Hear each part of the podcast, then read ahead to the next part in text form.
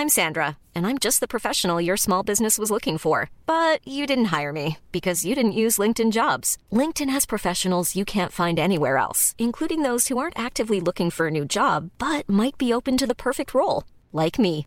In a given month, over 70% of LinkedIn users don't visit other leading job sites. So if you're not looking on LinkedIn, you'll miss out on great candidates like Sandra. Start hiring professionals like a professional. Post your free job on linkedin.com/people today.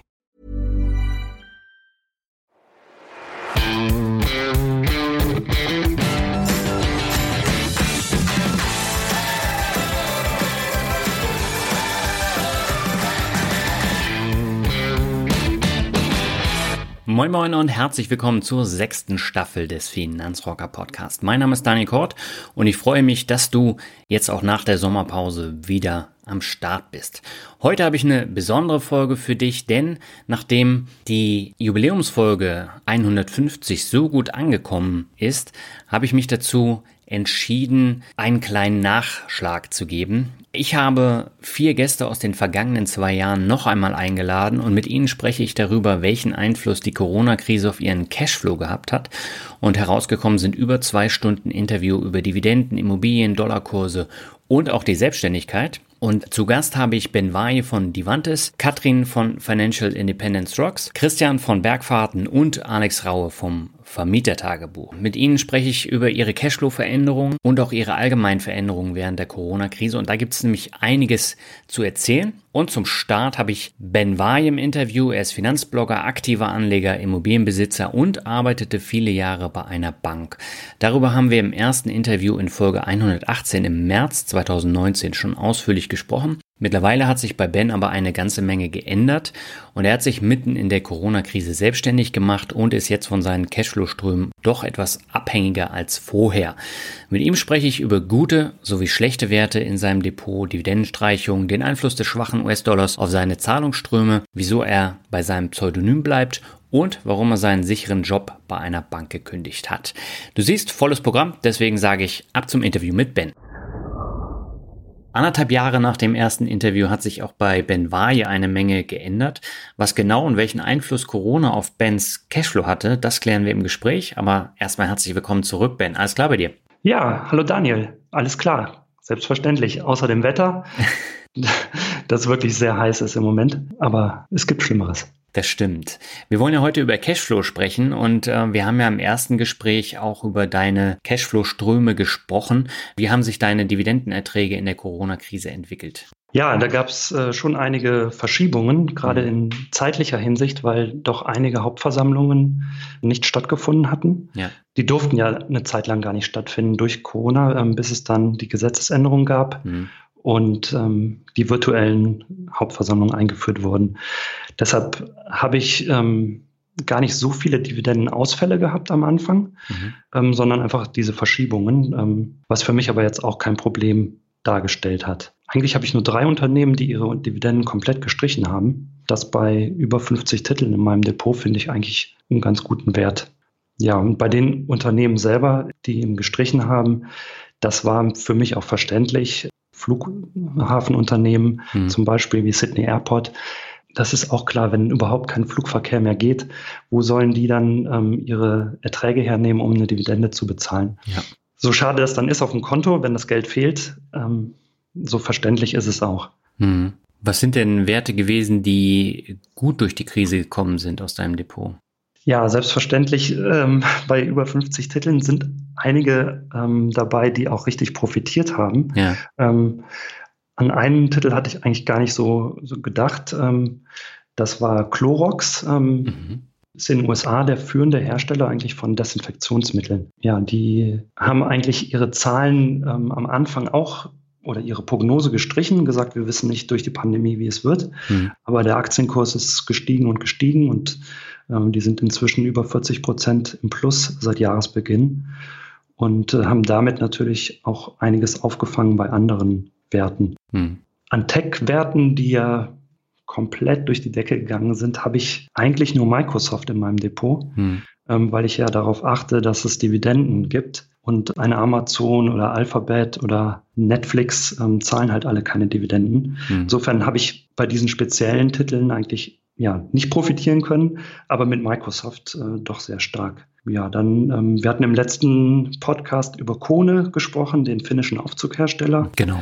Der ist auch richtig abgegangen dieses Jahr. Mhm. Ähm, 25 Prozent im Plus. Woran es wirklich liegt, so genau weiß ich es auch nicht. Also ich habe das Gefühl, äh, die haben ein bisschen davon profitiert, dass ähm, einmal bei ThyssenKrupp ähm, die Aufzugssparte verkauft wurde ja.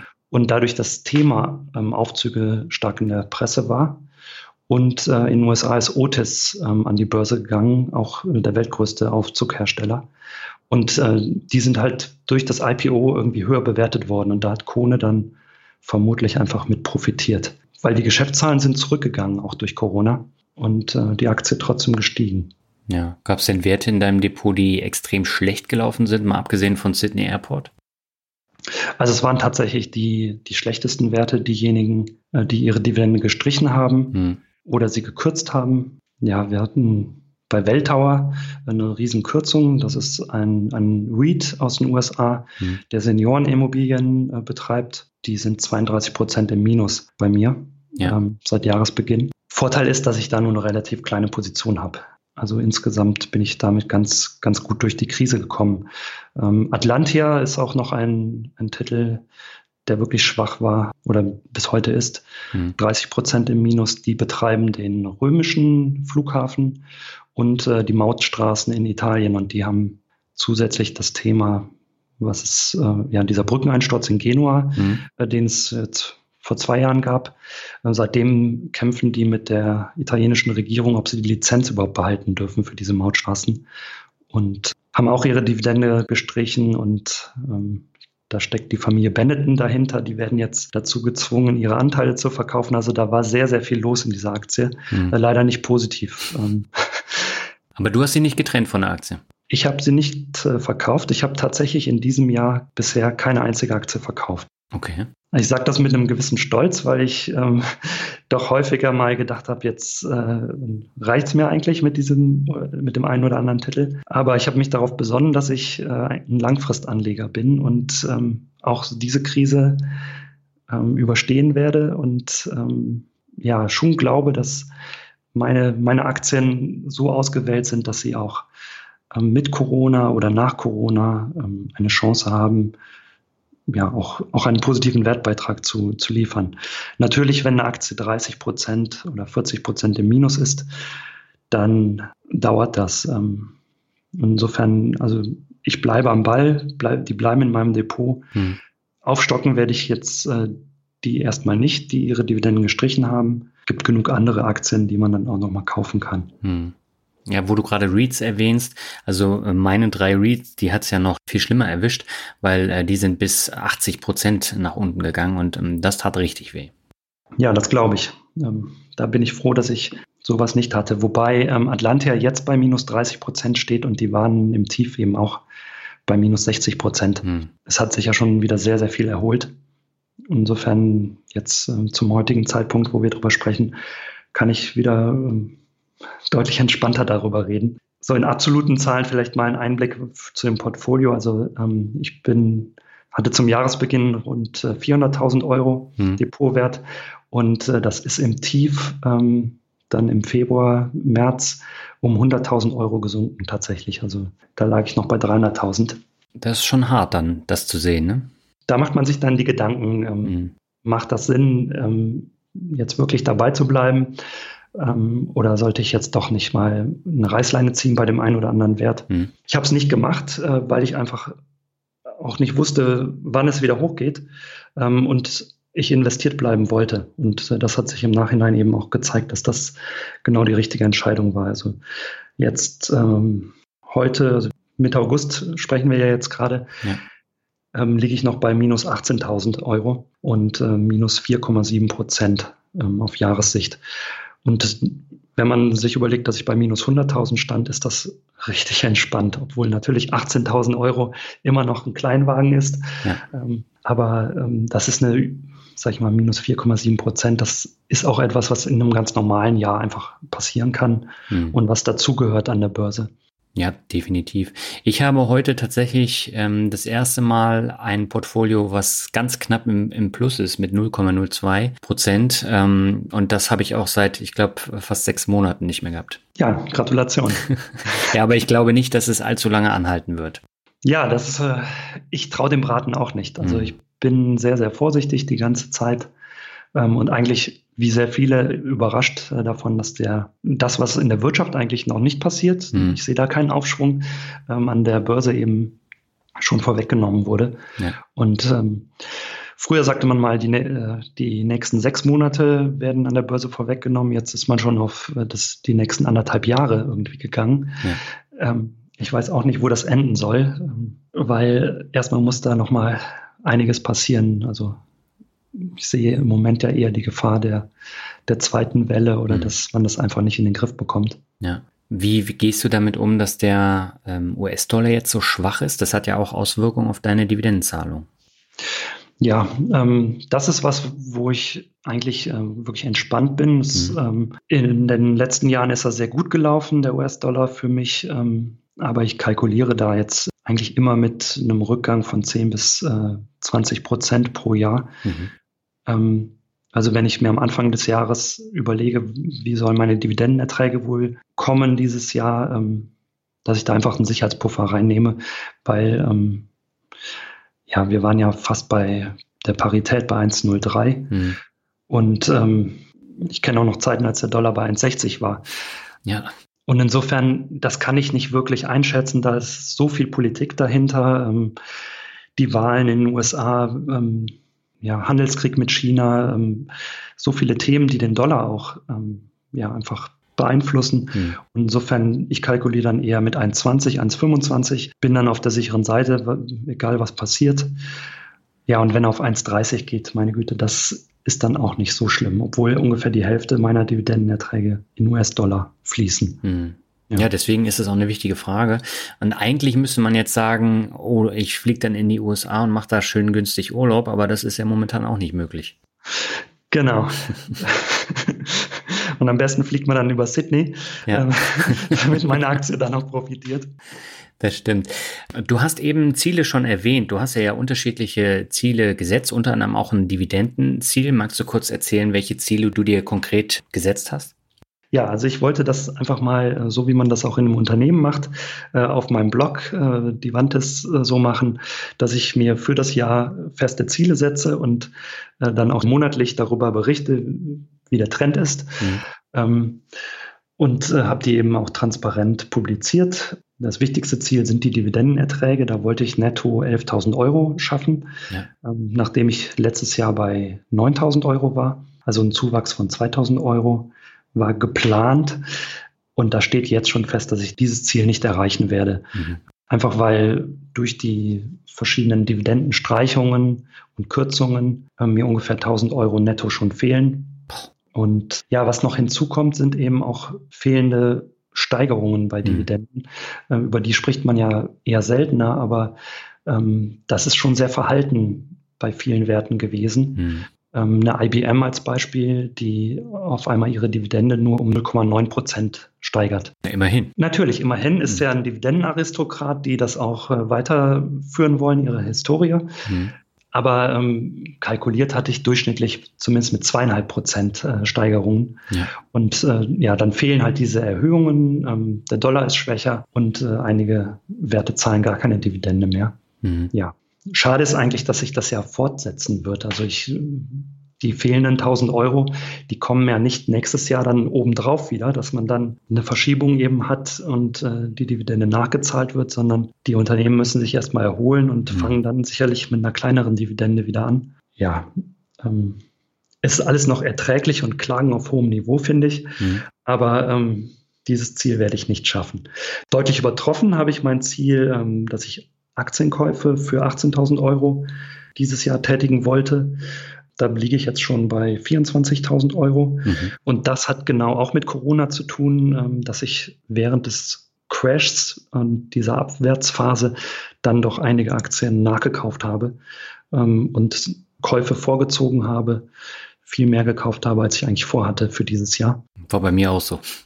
Ja, nicht alle Käufe waren wirklich im Nachhinein äh, zum besten Zeitpunkt, aber das schafft man ja sowieso nicht, ähm, dieses Market Timing. Ja. Bei manchen Werten freue ich mich halt total, dass ich äh, zum Beispiel eine SAP sehr günstig gekauft habe und damit auch jetzt schon 25 Prozent äh, nach vier Monaten im Plus bin. Ja, und andere Werte wie eine Danone zum Beispiel, da hätte ich mir den Nachkauf auch sparen können. Ähm, das hat eigentlich nichts gebracht, obwohl die auch von Corona jetzt nicht wirklich betroffen ist. Aber manchmal ist der Wurm drin bei einer Aktie und da muss man einfach äh, lange, langfristig dabei bleiben. Mhm. Ja, welche Ziele hatte ich noch? Ich hatte mir ein Ziel gesetzt, ähm, dass mein Depot auf mindestens 52 Titel wächst. Ähm, also zum Jahresbeginn war ich bei 49. Das habe ich im Moment übertroffen, weil ich äh, schon sieben neue Werte ins Depot aufgenommen habe. Okay. Das könnte aber natürlich nochmal sinken, falls ich jetzt irgendwelche Aktien verkaufe. Im Moment habe ich das Ziel übertroffen.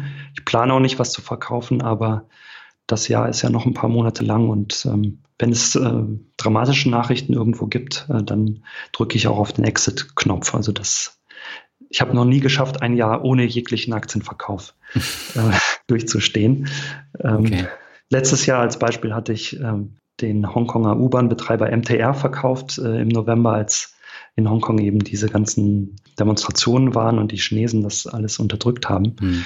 Und äh, bis heute ist es ja nicht besser geworden dort. Ja. Und äh, das kam relativ plötzlich. Ähm, das war am Anfang des Jahres auch nicht zu erkennen und sowas. Wer weiß, was da noch passiert. Gibt es bei dir eigentlich eine Grenze, ähm, wo du sagst, äh, das reicht jetzt mit den Werten, weil das kann ich eh nicht mehr kontrollieren oder ist es nach oben hin offen? Ja, also eigentlich bin ich mit, mit der Zahl ganz zufrieden, die ich da habe, ähm, um die 50, also jetzt mhm. 56 Werte und kann die auch gut kontrollieren, also das oder kontrollen, das, das funktioniert. Trotzdem, ja, habe ich so ein paar Branchen, wo ich noch ein bisschen schwach bin, mhm. gerade dieser Tech-Bereich, wo ich mir schon den ein oder anderen Wert noch anschaue und äh, auch sicherlich in Zukunft noch mal was nachkaufen oder zukaufen werde. Also eine feste, harte Grenze habe ich nicht. Aber ich denke mal, irgendwo zwischen 60, 70 Titeln sollte wahrscheinlich dann das, das Ende sein, wenn man die wirklich noch verfolgen möchte. Und äh, bei mir ist es so, dass ich mich eigentlich bei allen Werten ähm, in irgendwelche Verteiler eingetragen habe auf den Investor Relations Seiten mhm. und dann eben auch die Zahlen per E-Mail bekomme oder wenn da irgendwelche Termine anstehen. Und ähm, das ist auch schon Arbeit, das dann zu, zu überwachen. Ja, das stimmt. Aber du hast auch Werte drin, die äh, nicht mal die 1000 Euro Grenze überschreiten. Sind es jetzt Anfangspositionen oder warum hast du solche kleinen Positionen da drin? Ja, also das sind tatsächlich die Einstiegspositionen. Ähm, ich habe eine Watchlist, da sind 300 Titel drauf mhm. und ähm, diese Watchlist verfolge ich aber nicht so intensiv, wie ich das bei den Werten mache, die in meinem Depot sind. Damit ich dann einfach intensiver da einsteigen kann, habe ich auch mit kleineren Beträgen investiert. Als Beispiel jetzt ähm, einen Tech-Wert Texas Instruments aufgenommen vor mhm. kurzem, weil ich dann irgendwie mich mehr mit dieser Aktie beschäftige. Also ich sehe dann den Kurs jeden Tag, ähm, ich sehe die Meldungen, ähm, sehe, wie der Kurs steigt oder sinkt und kriege einfach ein besseres Gefühl dafür. Ja. Und ähm, plane dann eben auch da noch definitiv nachzukaufen, ähm, damit das in einen Bereich kommt, äh, wo es dann auch wirklich Sinn macht, darüber zu schreiben. Und ich sag mal, bei Texas Instruments, da habe ich jetzt äh, wirklich steht die erste Quartalsdividende noch aus, aber die wird irgendwo bei, bei drei Euro oder sowas sein. Mhm. Das macht ja keinen keinen Spaß, wenn ja. ich äh, bei anderen Werten 300 Euro Dividende kriege. Insofern werde ich dort auf jeden Fall noch nachkaufen, aber wann das sein wird, eigentlich erst dann, wenn ich mich auch wohlfühle damit, wenn ich das Gefühl habe, jetzt weiß ich, dass das ein guter Kurs ist. Ja, so bin ich eigentlich bei allen meinen Titeln unterwegs, dass ich, ich kann zu jeder Aktie eigentlich sagen, zu welchem Kurs ich die unbesehen nachkaufen würde. Und das kann ich eben bei manch kleineren Titeln wie oder kleiner in dem Sinne, dass ich sie noch nicht so lange im Depot habe, hm. kann ich das noch nicht und äh, da lerne ich dann einfach noch diese Aktie besser kennen. Okay, aber man muss dazu sagen, du hast sehr geringe Orderkosten, ne? weil sonst äh, macht ja so ein kleiner Kauf keinen Sinn. Genau, also ich ähm, bin wirklich Freund von geringen Ordergebühren. Das mhm. habe ich mhm. mir auch als äh, ein Jahresziel gesetzt, dass ich dieses Jahr unter 100 Euro bleiben wollte bei den mhm. Transaktionsgebühren und bin da jetzt im Moment äh, bei 82,90 Euro. Ähm, und das ist natürlich, wenn du ich habe ja eigentlich bei allen äh, Online-Brokern ein Depot. Ja. Wenn ich jetzt bei einer Bank, die 9,90 Euro als Mindestgebühr hat, hat ähm, eine Aktienposition kaufe, dann bin ich mal nach zehn Käufen bin ich eigentlich schon über diesen 100 Euro, mhm. die ich mir als Jahresgebühr, als Jahresziel gesetzt hatte. Und da bin ich sehr froh, dass es inzwischen doch einige Broker gibt, die entweder nur einen Euro kosten oder sogar ähm, einen Gratishandel ermöglichen. Mhm. Ja. Hast du denn gemerkt, dass du dadurch mehr handelst, dass es günstiger ist oder gar nicht?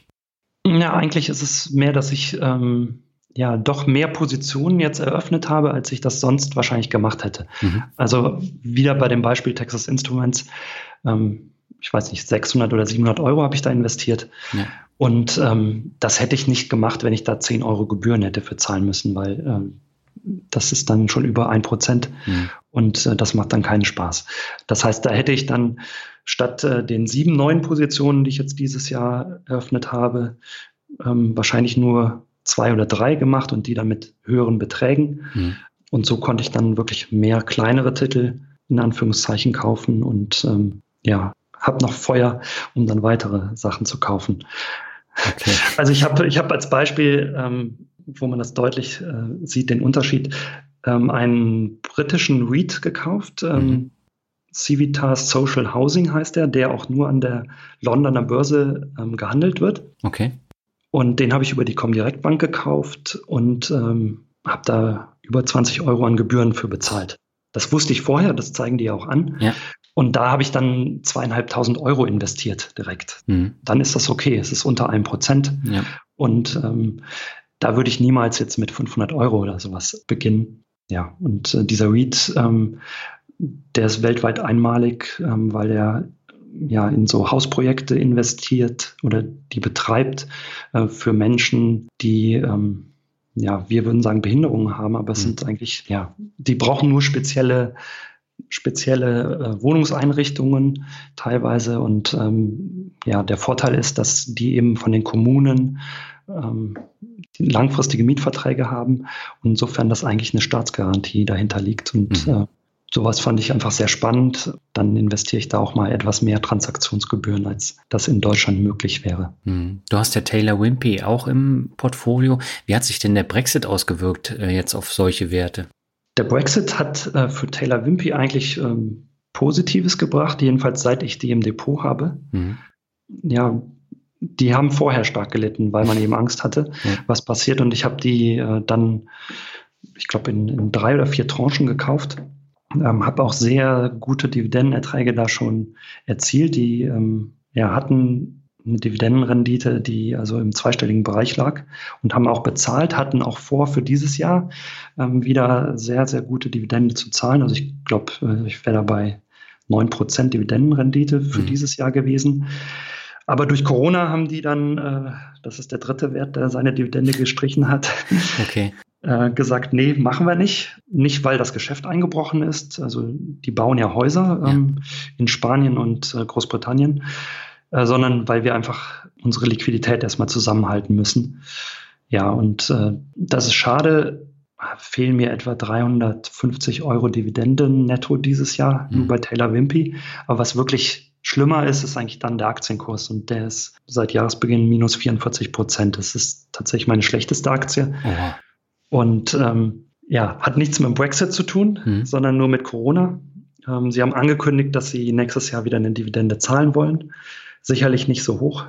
Ich kann dazu sagen, dass ich die sehr, sehr günstig eben eingesammelt habe vor dem Brexit mhm. oder während dieser Ängste um den Brexit und deshalb äh, mit der Gesamtposition im Moment eigentlich fast bei plus minus null bin. Also wenn ich die äh, erzielten Dividendenerträge eben gegenrechne, was ich eigentlich immer tue in dieser Totalbetrachtung, könnte ich die Aktie jetzt verkaufen und äh, hätte keinen Verlust. Aber ich bleibe dabei. Also hm, ich habe die aus langfristigen Gründen gekauft und da die Geschäfte nicht wirklich eingebrochen sind, sondern nur der Aktienkurs, glaube ich auch, dass es da eine Erholung geben wird. Hm. Wie war es bei deinem anderen englischen Wert, bei den Civitas Social Housing? Das hatte gar keine Einflüsse, der, der Nein, Brexit. also die habe ich ja auch erst dieses Jahr ins Depot geholt. Mhm. Da stand ja schon alles fest. Und ähm, die sind als ich sie gekauft habe, ähm, war, war der Kurs etwas unter dem Net Asset Value. Mhm. Und äh, sie, der hat sich auch sehr gut entwickelt. Jetzt ähm, im Moment notiert die Aktie über dem inneren Wert, dem Net Asset Value. Mhm.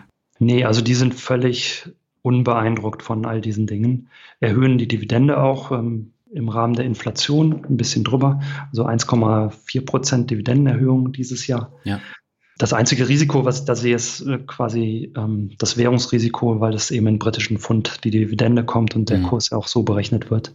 Ja. Aber ähm, das ist auch gleichzeitig eine Chance, ähm, weil ich glaube, dass ähm, in einigen Jahren das auch verarbeitet sein wird, der Brexit und das britische Pfund dann vielleicht auch wieder eine Fluchtwährung weltweit wird, wie der Schweizer Franken. Mhm. Ähm, das ist so meine Perspektive. Seien es jetzt mal fünf bis zehn Jahre, bis es soweit ist, aber ich bin da eigentlich positiv gestimmt. Mhm. Ja, spannend mit den Währungen. Also das hat man ja häufig gar nicht so auf dem Schirm, aber jetzt durch äh, Corona und äh, durch Proteste in den USA, ähm, die, die äh, Black Lives Matter Bewegung, die Neuwahlen, also das sind ja so viele Faktoren, die da mit reinspielen. Auch China, du hast es ja auch angesprochen. Und ähm, da wird in den kommenden Monaten auch noch einiges los sein, gerade auf dem Währungsmarkt. Ne? Ja, also das ist schon spannend. Ähm, vor allem, wenn ich die Verschuldung sehe von den Staaten, die ja. ihre Corona-Hilfsprogramme ähm, machen und da wirklich Billionen von ihren jeweiligen Währungen raushauen. Mhm. Ähm, das ist ja Wahnsinn. Oder beziehungsweise sie hauen Milliarden raus und gehen in die Billionen Verschuldung. Und äh, eigentlich müssten viele, sehr, sehr viele Währungen sehr, sehr schwach sein. Und man sieht das ja dann auch am Goldpreis, dass der sich entsprechend positiv entwickelt hat. Mhm. Das ist das Einzige, wo man im Moment noch so ja, hinflüchten kann. Hast du Gold im Portfolio? Ich habe es nicht ähm, als äh, Depotwert, mhm. ähm, sondern nur im physischen Bestand. Also ein paar Goldmünzen. Mhm. Ähm, das sind bei mir so im Moment runde 20.000 Euro, die ich da in Goldmünzen habe. Macht aber dann auch einen Teil deines Portfolios aus. Genau, also kommen diese 400.000, von denen ich gesprochen hatte, das ist wirklich nur das Aktienportfolio. Mhm. Und ähm, da im Vergleich ähm, sind 20.000 Euro Gold natürlich prozentual wirklich wenig. Mhm. Aber ähm, ja, ich habe das eigentlich als Versicherung in Anführungszeichen äh, wirklich das Gefühl zu haben, wenn alles zusammenbricht, ähm, wenigstens diese paar Münzen habe ich dann noch und äh, in, an ganz schlechten Tagen ähm, kann ich mir dann denken, zur Not nähe ich mir die in eine Hose ein und äh, gehe mit meiner Familie auf äh, Wanderschaft oder fliehe irgendwo hin. Ähm, also das ist ja wirklich, es ist keine Geldanlage, sondern einfach nur eine Versicherung für den Kopf ja. ähm, und den Bauch. Also ist ein Sicherheitsanker, ne? Und ähm, man ist froh, wenn man ihn hat. Aber genau. ähm, man hat ihn auch nicht regelmäßig auf dem Schirm. Aber jetzt, wo der Goldkurs halt so extrem nach oben gegangen ist, äh, finde ich es auch ganz gut, Gold im Portfolio zu haben. Genau. Du bist seit Anfang Juli komplett selbstständig. Wie, wie kam es denn dazu? Ja, ich hatte dir ja schon letztes Jahr, als wir da im Podcast drüber gesprochen hatten, erzählt, dass ich mich nicht mehr so 100 Prozent wohlfühle als mhm. Banker. Hatte das Wort äh, des Banksters dann ja auch in den Mund genommen. Ja. Ähm, ja, mir wird einfach in den Banken zu viel Geschäft äh, nur deshalb gemacht, äh, damit es der Bank irgendwie hilft und nicht dem Kunden. Mhm. Und ähm, ja, da eigentlich war das so der Hauptpunkt äh, über Jahre, ähm, an dem ich so meine Zweifel hatte, ob das wirklich richtig ist, wo ich da tätig bin. Mhm. Und äh, dann bin ich letztes Jahr Vater einer Tochter geworden mhm. und ähm, ja, das hat mir einfach noch mal die Möglichkeit gegeben, mich mehr, noch mehr selbst zu reflektieren, ähm, weil ich einfach gemerkt habe, ja, in was für sinnlosen Meetings ich oft saß ähm, oder irgendwelchen Telefonkonferenzen und ähm, wusste, meine Güte, zu Hause wartet jetzt mein Kind mhm. und äh, ich kriege das eigentlich kaum mit, äh, wie es aufwächst dieses Gefühl, also wenn es eine Arbeit gewesen wäre oder wo ich voll dahinter stünde, dann wäre das auch okay gewesen. Es, da gibt es immer eine Möglichkeit, dann mit Elternzeit zu arbeiten oder irgendwas zu machen. Aber für mich war das einfach dann, ja, ich dachte, mein Leben, so kann es nicht weitergehen. Ich muss was ändern. Hm. Und ähm, ja, habe mich dann entschieden, tatsächlich ähm, die Selbstständigkeit anzugehen, ähm, gekündigt und ähm, ja, seit 1.7. bin ich nun komplett selbstständig. Ich hatte schon immer nebenher eine kleine Firma, die so da vor sich her gedümpelt ist. Mhm. Und ähm, jetzt hatte ich, habe ich einfach ja, den Schritt gewagt und äh, werde das versuchen, groß aufzubauen, in Anführungszeichen. Und wie verdienst du jetzt damit das Geld? Ja, ich äh, im Moment lebe ich noch von meinen Ersparnissen. Mhm. Ähm, ich habe da auch das mal gewagt, auf meinem Blog ähm, transparent darzustellen, ja. wie äh, meine, meine Einnahmensituation ist. Und ja, ich habe einfach zehn, zwölf Jahre lang hervorragend Geld verdient. Also das weiß ich, äh, da bin ich privilegiert gewesen mhm. ähm, und konnte sehr, sehr viel zur Seite legen, also ein Depot von 400.000 Euro. Das haben ja nur ganz wenige Menschen und ähm, ich habe noch mehrere Eigentumswohnungen, mhm. äh, da Mieteinnahmen, also so wie ich es berechnet habe, komme ich eigentlich äh, mit plus minus null raus. Okay. Ähm, wenn ich jetzt das, was ich so an Erträgen habe, gegen meine Kosten rechne, ähm, da sind dann noch keine ja, Investitionen drin in, weiß ich nicht, wenn ich mir ein neues Auto kaufe oder renovieren will oder in Urlaub fahren will. Hm. Ähm, und das ist das, was meine, meine Selbstständigkeit dann abwerfen muss. Und äh, so, dass ich dann vom Prinzip her eigentlich mein Vermögen gar nicht mehr weiter steigern möchte, wenn das passiert, mhm. ist es gut. Aber eigentlich äh, würde es mir reichen, wenn ich ähm, einfach auf dem, dem Status quo bleibe, ähm, dass ich ja meine, meine Ausgaben gedeckt habe, ähm, ein richtig ordentliches Vermögen schon angehäuft habe und dieses Vermögen nicht, nicht schrumpft. Mhm. Gab es denn bei deinen Immobilien jetzt äh, irgendwelche Probleme durch Corona mit den Mietzahlungen? Nee, gar nichts. Äh, habe ja einen Schallplattenladen ähm, vermietet und da auch gedacht, oh, der könnte ein Thema haben. Mhm. Habe mit dem, mit dem Pächter auch gesprochen. Ähm, der hatte sowieso schon längst, also seit Jahren auf, auf Onlinehandel umgestellt, mhm. weil es auch keine erstklassige Lauflage ist ähm, und sagte, zu ihm kommen eh, wenn dann in den Laden ähm, ganz speziell irgendwelche Fans, die was suchen, ähm, die ähm, klar während des Lockdowns konnten sie nicht kommen, aber ansonsten, also die haben mit ihm dann halt telefoniert und er hat das dann postalisch geschickt. Mhm. Nee, also der hatte keine Probleme und ähm, die normalen Mieter haben alle brav ihre Miete gezahlt. Okay, ähm, aber das heißt ja, künftig bist du dann tatsächlich auch abhängiger von der Dividende als vorher. Ja, vom Prinzip her ja. Ähm, das ist so mit einkalkuliert. Mhm.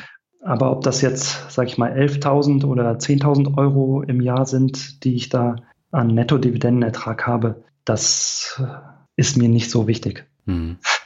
Also, weil ich bin mir sicher, dass ich mit meiner, meiner Selbstständigkeit eben auch Geld verdiene und ähm, das, ähm, das wird funktionieren. Ähm, ich habe jetzt die Zeit einfach, das wirklich richtig schön aufzubauen, ähm, kann meinen Tag viel entspannter gestalten mhm. und äh, bin aber hoch motiviert und es macht einfach Spaß, äh, in die eigene Tasche in Anführungszeichen komplett zu wirtschaften und da was aufzubauen. Und ähm, das wird seine Zeit dauern, ähm, bis das richtig äh, losgerollt ist.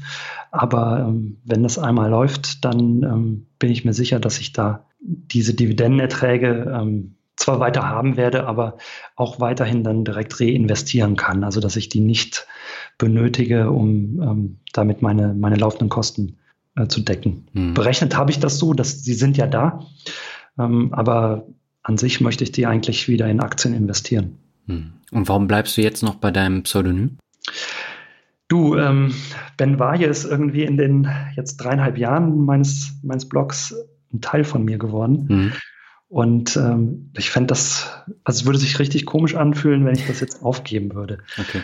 Und ähm, also ich habe angekündigt und das, dazu stehe ich auch, dass ich äh, deutlich persönlicher werde, mhm. ähm, dass ich äh, mehr Dinge auch von mir preisgebe, dass man mich auch kennenlernen kann, äh, wenn das wieder mit äh, Corona möglich ist. Also ich stelle mir auch vor, dass wir ein Lesertreffen machen ähm, mit meinen Divantes-Lesern oder dass ich auf Börsentagen oder Messen äh, dann auch mal auftauche. Mhm. Also ich will nicht mehr anonym sein, aber ähm, Ben Waje, also das ist irgendwie inzwischen auch eine Art Marke geworden. Und weiß nicht, wenn man jetzt, will mich nicht vergleichen mit irgendwelchen Superstars, aber wenn es jetzt hieße, der Frontmann der Toten Hosen heißt äh, Andreas Frege, würde auch jeder denken, ist da Neuer? Wo ist Campino?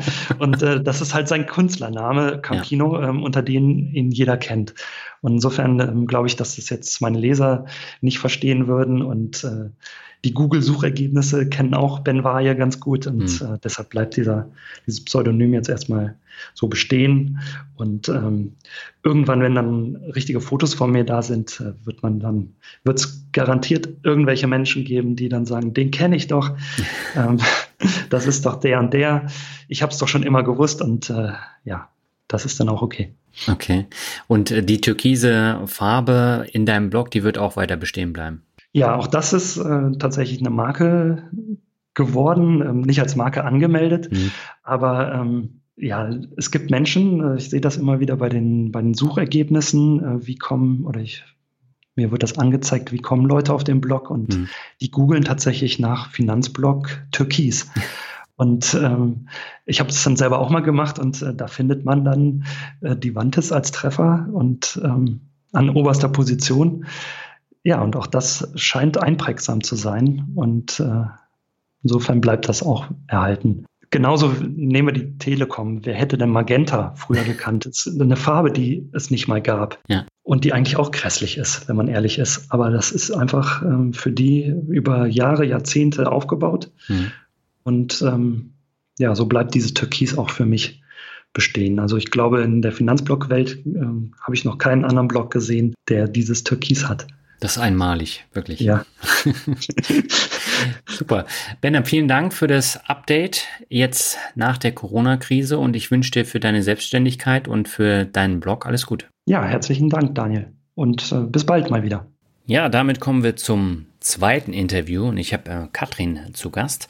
Und äh, Katrin war im Februar 2020 in Folge 145 schon zu Gast. Und das ist die dritterfolgreichste Folge in diesem Jahr mit knapp 40.000 Downloads und mit ihr habe ich damals über ihren Schritt gesprochen, mit 49 in die finanzielle Unabhängigkeit zu gehen. Und auch sie ist abhängig von ihren Cashflows, die sie bekommt. Und äh, auch diese Cashflows haben während der Corona-Krise gelitten. Sowohl die Mietzahlung als auch die Dividendenströme sind ein gutes Stück eingebrochen. Und Katrin erzählt, wie sie damit umgeht und welche Änderungen sie vorgenommen hat. Und darüber hinaus sprechen wir über die existenzielle Wichtigkeit einer Tagesgeldrücklage und einiges mehr. Katrin ist übrigens auch beim FinCamp in München Ende Oktober Oktober mit dabei. Da kannst du dich auch direkt mit ihr austauschen, wenn du ebenfalls beim FinCamp bist. Ja, und ich würde sagen, wir gehen ab zum Interview.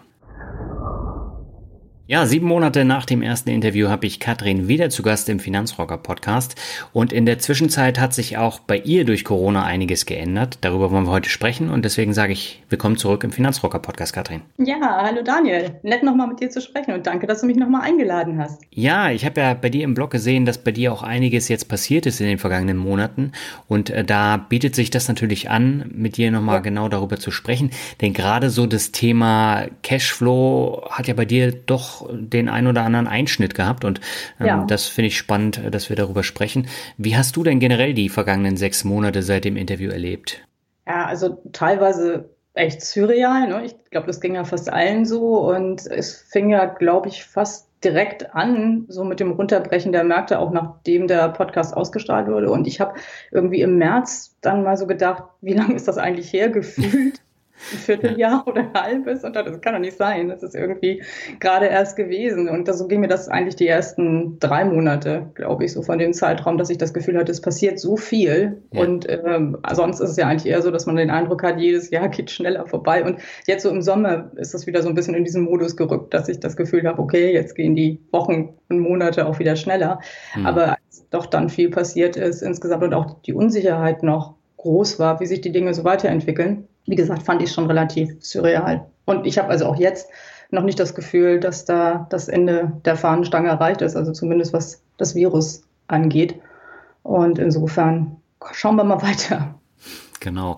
Ich glaube, wir haben äh, das Interview Mitte Januar aufgenommen. Wir ja. waren im Februar dann ja nochmal essen und mhm. Ende Februar wurde dann die Folge ausgestrahlt und dann zwei Wochen später ging es mit Corona los. Genau, genau. Ja, seitdem ist eine Menge passiert. Corona hat ja auch einen Einfluss gehabt auf deinen Immobilien-Cashflow, von dem du im ersten Interview erzählt hast. Mhm. Ähm, wie hat sich der denn in der Krise verändert?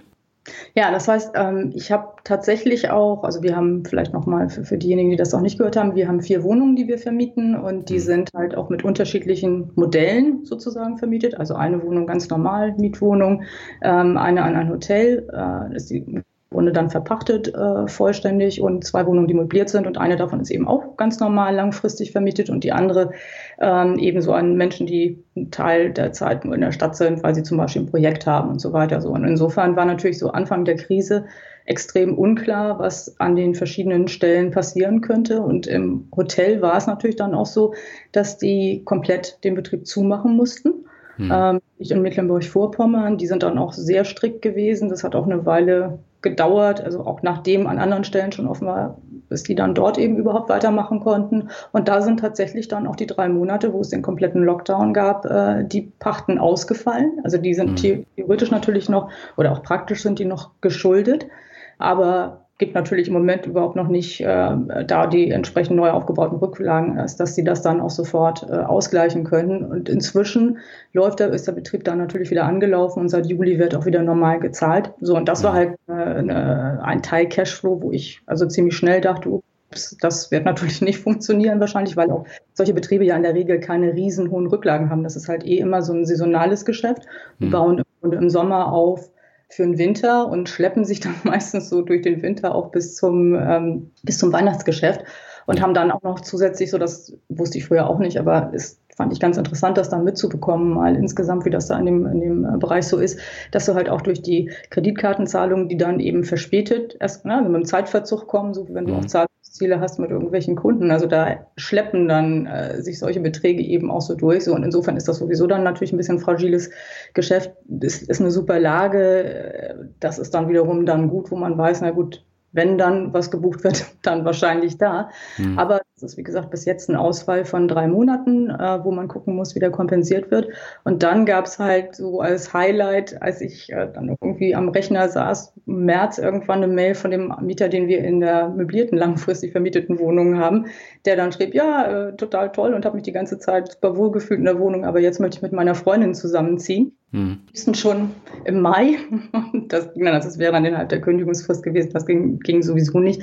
Ähm, aber da waren wir natürlich auch nicht sicher, ob wir da sofort im Anschluss einen neuen Mieter finden. Das hat ohne irgendein Problem geklappt. Aber vorher weiß man das natürlich nicht. Da war zu dem Zeitpunkt unklar, ob überhaupt Besichtigungen stattfinden können und diese ganzen Sachen drumherum.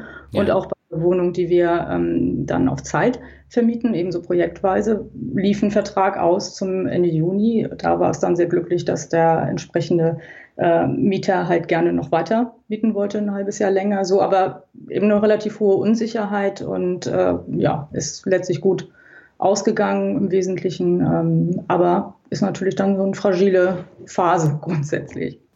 Ja, aber das heißt so das Thema Immobilien und gerade so Hotellerie, ähm, das sind ja so Sachen, da hätte man jetzt vor sechs Monaten nicht sagen können, dass es so dermaßen einbricht. Du hast, glaube ich, im ersten Interview mhm. auch gesagt, so das Thema Hotel ist ja relativ sicher und da kann ja nicht viel passieren. Und bums äh, kam da äh, der schwarze Schwan. Nee, also ich, ich glaube nicht, dass ich gesagt habe, dass das sicher ist und nichts passieren kann. Wahrscheinlich habe ich da auch schon gesagt, dass die Lage einfach sehr gut ist. Und das ja. ähm, gilt bei den anderen Wohnungen auch, weil ich immer so für mich im Kopf so einen Plan B und C sowieso bei allem habe und eben auch schon wusste, weil die auch mal ähm, schon Schwierigkeiten hatten, eben aufgrund dieser Zahlungsverschiebungen auch von den Kreditkartenfirmen, wenn die dann halt selbst äh, vorher Lieferanten bezahlen müssen, im Wintergeschäft. Da war dann mhm. eben auch schon mal eine Mietzahlung später und wir waren dann eben entsprechend mit denen im Dialog.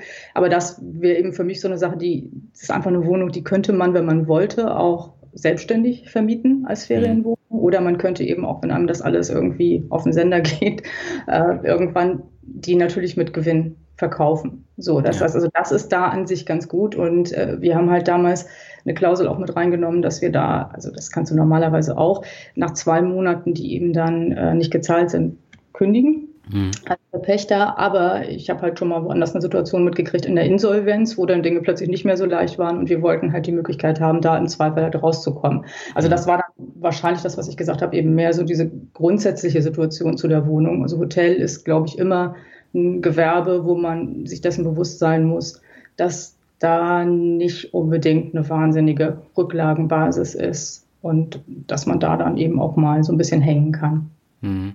Aber äh, grundsätzlich äh, habt ihr das jetzt erwogen, ähm, dass ihr die Wohnung äh, verkauft oder steht es gar nicht zur Debatte? Nö, also normalerweise nicht, wenn jetzt alles weiter gut läuft, nicht. Wir werden irgendwann uns sowieso natürlich mal überlegen müssen, ob wir dann weiter Wohnungen haben wollen oder nicht. Also ich sag mal, vom Grundsatz hätte ich wahrscheinlich, wenn ich die ganzen Sachen schon gewusst hätte, die ich jetzt weiß, vielleicht auch ganz anders angefangen. Also vielleicht eine Immobilie zum Selbstbewohnen. Das hm. finde ich noch eigentlich angenehm. Du ja nicht, wie du weißt. aber ähm, das ist sicher so. Aber wenn, ich sag mal, wenn man 20, 25, 30 Jahre lang einfach mit ETFs Vermögen aufgebaut hätte, dann ist das deutlich passiver. Ne? Das ist ja. gar keine Frage. Und ich, ich glaube, also ich würde wahrscheinlich im Nachhinein, wie gesagt, so 20 Jahre zurück hingehen und entweder sagen, deutlich mehr Immobilien, mhm. dass man das eben wirklich noch stärker als Business betreibt, nebenbei halt ähm, und vielleicht dann auch ja, voll oder eben ähm, deutlich weniger, also eben nur selbst genutzt und nicht nebenbei noch was vermieten und eben dann komplett äh, einen Immobilienteil abdecken, zum Beispiel mit REITs. Okay. Ja, also das, das glaube ich ist einfach, wie gesagt, ich, uns hat es Spaß gemacht. Wir sind damit sehr gut gefahren, weil wir auch viele Sachen selber machen konnten und weil wir eben ja Lagen kaufen konnten, die auch ziemlich gut sind und mhm. sich sehr gut entwickelt haben. So, also deswegen kann ich mich da auch wirklich nicht beschweren. Und wir haben uns natürlich dann letztlich einen Kredithebel zunutze gemacht.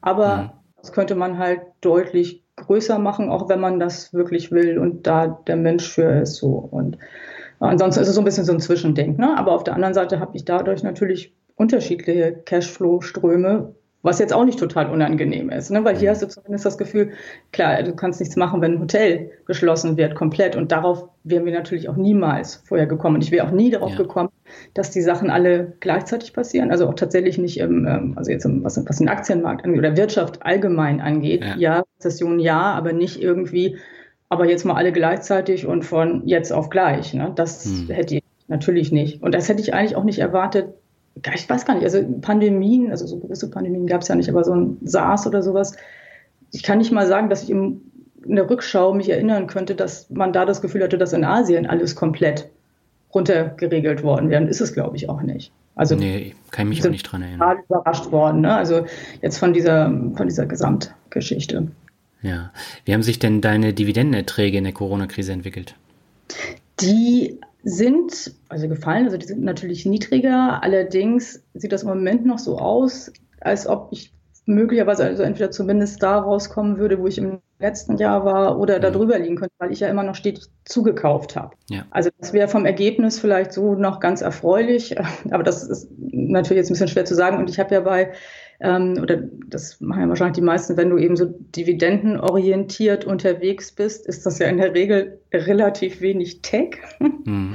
Und halt mehr die Unternehmen, die jetzt auch noch nicht so richtig cool aufgeholt haben. Wenn man sich das mal anguckt, man kann ja mal so zum Vergleich sich angucken, jetzt, wenn, wenn man, also am besten ist es sicherlich jetzt auch wieder vom, vom Aufholen in den USA gelaufen. Und wenn man sich da anguckt, den S&P, 500 versus äh, jetzt so ein, ich glaube, da gibt es von Alsters gibt es so ein 100er äh, Select Dividend. Mhm. Äh, so, und die hatte ich mir beide als, als, als Benchmark in Anführungsstrichen äh, mal gekauft, weil ich auch an sich gerne einen S&P 500 gekauft hätte, mir da aber dann eben einfach die, die Kurse so weggelaufen sind, dass die äh, Dividendenrendite für meine Begriffe, so wie ich das geplant habe, halt zu niedrig war. Aber ich habe den halt noch im Portfolio und diesen äh, Select Dividend halt auch. Und der Select Dividend, da habe ich, glaube ich, gestern geguckt, da lag der irgendwie noch drei oder vier Prozent im Minus, während der S&P 500 eben schon wieder 30 Prozent im Plus ist, also in meinem Depot. Ne? Und das waren Sachen, die habe ich, glaube ich, Anfang 2017 damals gekauft und da siehst du diesen Gap ja, ja. komplett, weil letztlich sind die 100 auch im S&P 500 drin und der wird eben dann doch maximal gezogen von, von den bekannten Tech-Firmen. Ja, und gerade auch so das ähm, Thema REITs, du hast es ja eben schon kurz ja. angesprochen, ja. ähm, gerade so Hotel-REITs oder äh, Gewerbe-REITs, die sind ja auch extrem eingebrochen in den letzten Monaten. Ja, also war richtig krass. Also mein, mein Worst Performing vom Kurs, aber auch von der Dividende, weil die nicht mehr existent ist, hm. ist halt ein Hotel REIT, der also komplett abgestürzt ist. Und ich habe allerdings jetzt auch ähm, einen REIT nachgekauft, den ich vorher schon haben wollte, der mir immer deutlich zu teuer war, Welltower.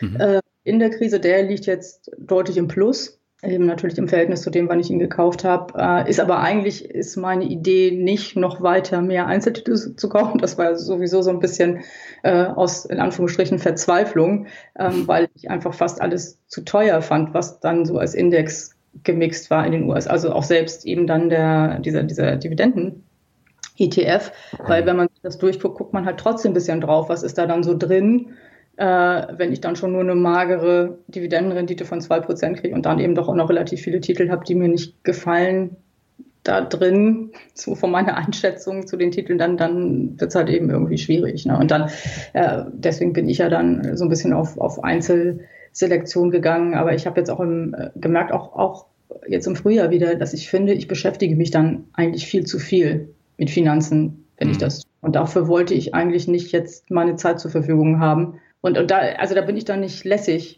genug. Also wenn ich das mit dem ETF mache, ja, dann ist das fein, dann kann ich das zur Seite packen und dann ist gut. Und wenn ich es mit Einzeltiteln mache, dann gucke ich aber doch. Und dann möchte ich gucken, und ist da denn jetzt nicht heute doch noch so, viel Prozent günstiger zu haben und ich kann halt äh, entsprechend nachkaufen. Und das ist, ist für mich einfach nicht, ist nicht gut, merke ich. Mhm. Ja, bei diesen äh, Dividenden-ETFs hast du ja so Werte drin wie Shell, die haben die Dividende ordentlich gekürzt. Äh, du hast da mhm. Banken teilweise drin, die haben die Dividende ausgesetzt, also gerade jetzt hier in, in Europa. Mhm. Und äh, da hast du dann natürlich äh, gleich so ein paar faule Eier in so einem ähm, ETF drin. Und wenn da nur 100 Werte drin sind, wird es natürlich schwierig. Genau, aber ich habe welche, da sind sogar nur 50 drin. Also äh, ist ähm, in, in Asia Pacific zum Beispiel. Ähm, und also ich, ich akzeptiere das, dass da auch Dinge drin sind. Also ja, da ist mir ist eigentlich der Finanzsektor zu hoch bewertet da drin. Auf der anderen Seite funktioniert es eben auch einen ganzen Anteil der Jahre recht gut damit, wenn die dann mhm. eben aufschütten. Und das ist natürlich jetzt in Europa besonders unglücklich mit dem Ausschüttung, wenn dann eben eine politische Ansage ist, dass nicht ausgeschüttet werden darf. Ne? Also einfach quer durch die Bank, egal ob es passt oder nicht. Ich meine, grundsätzlich finde ich es richtig, zu sagen, halt da lieber äh, die Liquidität, weil ich persönlich davon ausgehe, dass hier noch jede Menge Insolvenzen, Kreditausfälle und so weiter auf uns zukommen. Also es mhm. würde mich erstaunen, wenn nicht. Also, ne, aber ähm, insofern, wie gesagt, okay, aber das ist natürlich, ist, ja, das, das kauft man dann mit. Das ist, wie gesagt, für mich im Grunde in Ordnung. Ich bin auch nicht so kritisch gegenüber Shell und auch anderen Titeln wie andere. Also ich ähm, ja, ist es richtig. Also wenn man die nur gekauft hat, um eine möglichst hohe Dividendenrendite zu haben und nicht gesehen hat, dass da auch ein gewisses Risiko drin liegt, mhm. dass dann was kurz werden kann, dann finde ich das problematisch. Ich habe selber auch ein paar solche Titel, auch im ähm, Zigarettenbereich, weil ich eigentlich nicht denke, dass die innerhalb der nächsten 20 Jahre verschwunden sind und einen gewissen, ja, einen ganz interessanten Ansatz sogar daran sehe, wenn du halt in Branchen unterwegs bist, die sehr unter Veränderungsdruck stehen mhm. Innovationsdruck, weil meine Erfahrung in der, in der echten Welt sozusagen ist, dass das eigentlich die einzigen Zeitpunkte sind, wo es halt auch wirklich Veränderungen gibt. Also dann fallen natürlich ein paar weg, aber es gibt dann eben auch welche in der Regel, die das schaffen, sich gut anzupassen. Und wie gesagt, meine Erfahrung ist eher da, wo es alles super läuft und alles ne, tofte und der Kurs steigt die ganze Zeit nur, dass dann nicht zwingend das Geld immer in die sinnvollsten Dinge investiert wird, und ähm, das ist aber natürlich eine persönliche Sichtweise. Ne? Also da, da muss man sich natürlich nicht anschließen.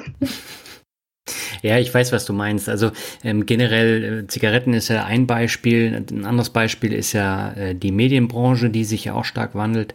Mhm. Oder eben auch die Bankenbranche, die wandelt sich ja auch extrem. Und da sollte man aber schon genau gucken, wo jetzt ja. das eigene Geld dann äh, reinfließt, weil jetzt zum Beispiel in eine Commerzbank oder eine Deutsche Bank würde ich partout nicht Nein. investieren, weil das ist, ja, ich würde es fast schon als Geldgrab bezeichnen. Ähm, mhm. Da würde ich dann schon gucken, dass man dann so eine zukunftsgerichtete Bank hat, also beispielsweise eine, eine äh, Ing aus, aus den mhm. Niederlanden, ähm, weil die eben auch digitaler unterwegs sind. Absolut. Und äh, das ist interessant, dass du die gerade nennst, weil die habe ich auch, ist aber auch volle Pulle im Minus im Moment. Ja. Und ich habe aber tatsächlich auch genau das gemacht, mir so überlegt und angeschaut, wo habe ich auch jetzt aus der Praxis den Eindruck, dass zumindest die richtigen Dinge passieren. Ja, also die genau. machen im Kreditbereich zum Beispiel ein Massengeschäft. Das ist dann eben auch ein Massengeschäft, das ist klar. Aber nur so kriege ich ja auch irgendwie die Kosten runter. Das mhm. funktioniert im Zweifel eben nicht anders und so. Und ähm, aber gut, wie gesagt, froh macht der Kurs dann natürlich trotzdem nicht. Und äh, die Dividende an der Stelle, die nicht existente, natürlich auch nicht. Aber gut, man muss, also ne, ich, letztlich habe ich mir ja was dabei gedacht bei den Sachen und ich wusste ja, dass das nicht funktioniert, dass das auf ein, dass man das auf einen Zeitraum von eins bis drei Jahren denkt. Also das ist, ja. das ist meine Sicht da drauf. Das ist jetzt ja in dem Sinne nicht, nicht eine Spekulation, ne, wo ich sage, ich will da in dem Zeitraum den und den Kursgewinn gemacht haben, sondern ich versuche ja äh, was zu kaufen, wo ich dauerhaft einen für meine Begriffe vernünftigen Ertrag erwarten kann. Das ist also auch eher so wie bei einer Immobilie, wo ich mich freue, wenn halt, oder was heißt, ich freue mich, also solange ich nicht verkaufen will, ist es ja relativ egal, aber es vermittelt halt ein angenehmes Gefühl, mhm. wenn man weiß, okay, wenn ich jetzt verkaufen müsste, dann hätte ich wahrscheinlich eine gute Wertsteigerung. Aber letztlich möchte ich eben den Cashflow haben, weil das ja letzt, also nur aus dem Cashflow kann ich monatlich meinen Strom oder meine Krankenversicherung bezahlen, ne? mhm. nicht aus einem Plus, was in meinem Depot steht. Das muss ich dann ja auch erstmal umwandeln. So. Ja. Hat denn der schwache US-Dollar einen Einfluss auf deine Erträge gehabt? Ja, ein bisschen. Also äh, ich habe halt einen, ähm, ein, ein Fonds ist im Grunde, äh, der auch ähm, Preferred Shares mit drin hat, ähm, der monatlich ausschüttet da sehe ich das halt bei den anderen, also ist das eigentlich, im Grunde ist es jetzt in den letzten, ich glaube noch nicht mal vier Wochen ist, ist der Kurs äh, eher so in die Richtung gegangen, der war ja vorher mal in Richtung eher 1,10 unterwegs und ich glaube dann sonst relativ stabil irgendwie zwischen 1,12 und 1,14 und mein US-Anteil ist nicht so riesig. Hm. Und deswegen würde ich nicht sagen, ja, hat ein bisschen Auswirkungen, aber auch da würde ich vermuten, auf lange Sicht nivellieren die Dinge sich wieder und du hast ja dann die anderen Effekte, die jetzt bei den Unternehmen stattfinden, wenn eine Währung halt plötzlich günstiger ist. Ja. Aber ich, also ich könnte jetzt nicht sagen, oh ja, das hat jetzt nochmal so besonders reingehauen. Okay. Jetzt hast du einen Blogartikel geschrieben über deinen Cashflow in der Krise. Den fand ich äh, sehr interessant. Und du hast ein Beispiel gebracht von einem äh, Freund, der sich eine mhm. gut funktionierende Selbstständigkeit aufgebaut hat aber keine Reserven aufgebaut mhm. hat. Jetzt steht er vor einem Scherbenhaufen. Was würdest du denn sagen, welche Rolle spielt denn im Rückblick jetzt äh, eine Cash-Reserve? Also für mich ist der total wichtig. Ne? Ich glaube, du hast bei dem Interview hast du auch versucht, mich nochmal da sozusagen dazu zu bringen, nochmal ja. schön aktiv zu sagen, dass Cash in the Tash doch noch wichtig ist. Mhm. Ähm, das ist für mich jetzt in dem Immobilienbereich einfach, also ist es für mich generell wichtig. Ja, also ich würde immer sagen, ich möchte halt sicher sein, dass ich auch eine Liquidität habe, wo ich eben nicht hoffen muss, dass der Kurs jetzt gerade nicht runtergegangen ist oder so. Einmal jetzt äh, ganz normal für mich privat, aber äh, die Immobilien muss man im Grunde ja auch ein bisschen wie ein Unternehmen betrachten. Man muss halt mhm. Rücklagen, wenn man eine Miete ausfällt oder eben auch, was bei uns auch der Fall ist, jetzt auf, auf die lange Zeit natürlich mal, dass Sanierungen sind und solche Sachen. Und deswegen ist mir das auch wichtig, da im Grunde auch, also ich, ich habe da ein relativ hohes Polster. Ähm, Zielrichtung ist so, die ein Jahr mhm. tatsächlich mhm. Mieten abdecken zu können. Und dann geht da natürlich immer mal was raus. Also wir haben jetzt auch super unerfreuliche Sanierungen gehabt, wo wir dann auch was finanziert haben. Dann muss es natürlich dann nicht aus dem äh, Cash rausnehmen komplett, aber man wüsste eben, man könnte halt auch einen, einen höheren Betrag ähm, so decken. Und ich, wie gesagt, ich fühle mich da mit so einer Reserve von, von einem Jahr im Grunde ziemlich wohl. Und ein bisschen Liquidität zu haben, um was nachkaufen zu können, ist natürlich auch gut. Aber das, was du ansprachst mit dem Freund von mir, der ist halt mhm. ähm, Freiberufler. Und ähm, mit dem hatte ich mich ganz kurz, bevor das war, also total, also nach, nach unserem Interview, noch nachdem wir uns getroffen hatten, also gerade so ungefähr kurz bevor es losging, noch mhm. unterhalten darüber, dass das halt eigentlich ja spannend wäre. Er hatte dann halt mitbekommen, dass ich auch äh, über solche Sachen schreibe und sagte, Mensch, er müsste sich da eigentlich auch mal drum kümmern, er hätte so gar keine Rücklagen und dann waren wir schon so ganz gut unterwegs, weil eben auch viele Leute ja dieses Thema einfach doof finden und da keine mhm. Lust und wir so überlegt haben, was könnte ihn dann dazu motivieren, was zurückzulegen. Und da haben wir natürlich dann über so Sachen geredet, wie er fände es halt cool, wenn er später, äh, wenn er älter ist, irgendwo in der Toskana sein könnte und da sozusagen seinem Lebensende fröhlich Wein trinkt, entgegen, entgegensehen könnte. Und dann fuhr er in den Skiurlaub und mhm. kam zurück und es war Corona. Und seine Aufträge waren komplett weg. Also der arbeitet dann unter anderem eben an Theatern. Mhm. Äh, Regisseur und äh, da siehst du dann auch mal so ein bisschen hinter die Kulissen, ist auch ganz interessant. die Hilfen, die dann zum Beispiel an die Theater gehen, die helfen dann im Zweifel den Leuten, die da festangestellt sind. Aber die Leute, die eben freiberuflich da sind und dann mhm. keinen festen Vertrag haben, die sitzen daneben dann und müssen halt gucken, wie sie zurechtkommen. Und ich hatte ihm dann ähm, geholfen, dabei zu gucken, wie man eben Grundsicherung beantragt. Und da tun sich ja auch dann echt Abgründe auf, wenn man das alles so. Schon relativ krass so. Und äh, ja, also der brauchte jetzt natürlich nicht mehr im Grunde diese Vision von der Toskana. Das wurde dann halt sehr deutlich im Moment. Ne? Der musste sein Auto verkaufen. Und äh, ja, eine super unerfreuliche Situation. Hatte auch einen Kredit auf seinem Haus noch laufen und das ist dann schon sehr, sehr existenziell. Ne? Ja. Das ist schon, schon eine heftige Sache. Ja, ich bekomme es auch bei mir im Umfeld mit. Also gerade ja. so die Reise- und die Veranstaltungsbranche, die sind ja richtig stark betroffen und keiner mhm. weiß, wann es da dann wieder losgeht. Und wenn du da keine Cash-Reserve aufgebaut hast, dann äh, kriegst du zwar erstmal Arbeitslosengeld, äh, wenn es ganz schlecht läuft, aber du findest ja auch keinen weiteren Job und äh, das ist ja so der Teufelskreis. Genau, und, und du hast auch jetzt hier das Problem, und das ist auch ganz interessant. Das war übrigens auch interessant äh, bei einem äh, Freund von mir, der sagte, das ist ja da, also nur bei der Reisebranche, aber da eben auch in mhm. diesem künstlerischen Bereich hast du einfach viele Leute, die verdienen im Zweifel ja sowieso schon nicht so viel ja. und machen dann aber noch Nebenjobs in der Gastronomie oder an anderen Stellen so und mhm. wer natürlich auch parallel wegbricht. Und das ist aus meiner Sicht eben auch doch auch das, was so anders ist jetzt als völlig anders als bei der Dotcom-Geschichte, die ja irgendwie im Grunde gefühlt niemand betroffen hat, außer den Leuten wie uns, die alle zu blöd waren und irgendwie gedacht haben, ja klar, Kurse können nur nach oben gehen. Ganz egal, was da ja. für ein Geschäftsmodell oder nicht Geschäftsmodell dahinter steht. Und dann bei der Finanzkrise, wo es doch relativ stark eben wirklich auch, auch der Finanzsektor war, oder ich meine, ich, ich habe meinen Job damals auch verloren ähm, im, Medienbereich, aber es gab eben auch sehr, sehr viele Leute, die davon überhaupt nicht tangiert waren und das nicht mhm. mitgekriegt haben. Ich glaube, jetzt gibt es das wahrscheinlich auch oder ne, also auch vielleicht in Unternehmen, die, die profitiert haben, ist es für Leute total unproblematisch, aber das ist aus meiner Sicht ist das deutlich, deutlich breiter und relativ viel wird jetzt noch davon verhüllt, dass es eben das Kurzarbeitergeld gibt. Das war ja in der Finanzkrise auch so, aber eben andere Sorte Krise. Und das und diese rausgeschobenen, also die, die Möglichkeit halt, äh, die Insolvenzen erstmal nicht anzuzeigen bis September, das ist auch aus meiner Sicht ein sehr, sehr zweischneidiges Schwert. Ne? Und wenn du dir Amerika anguckst, total krass. Also das, äh, ja, da fehlen einem ja die Worte dazu.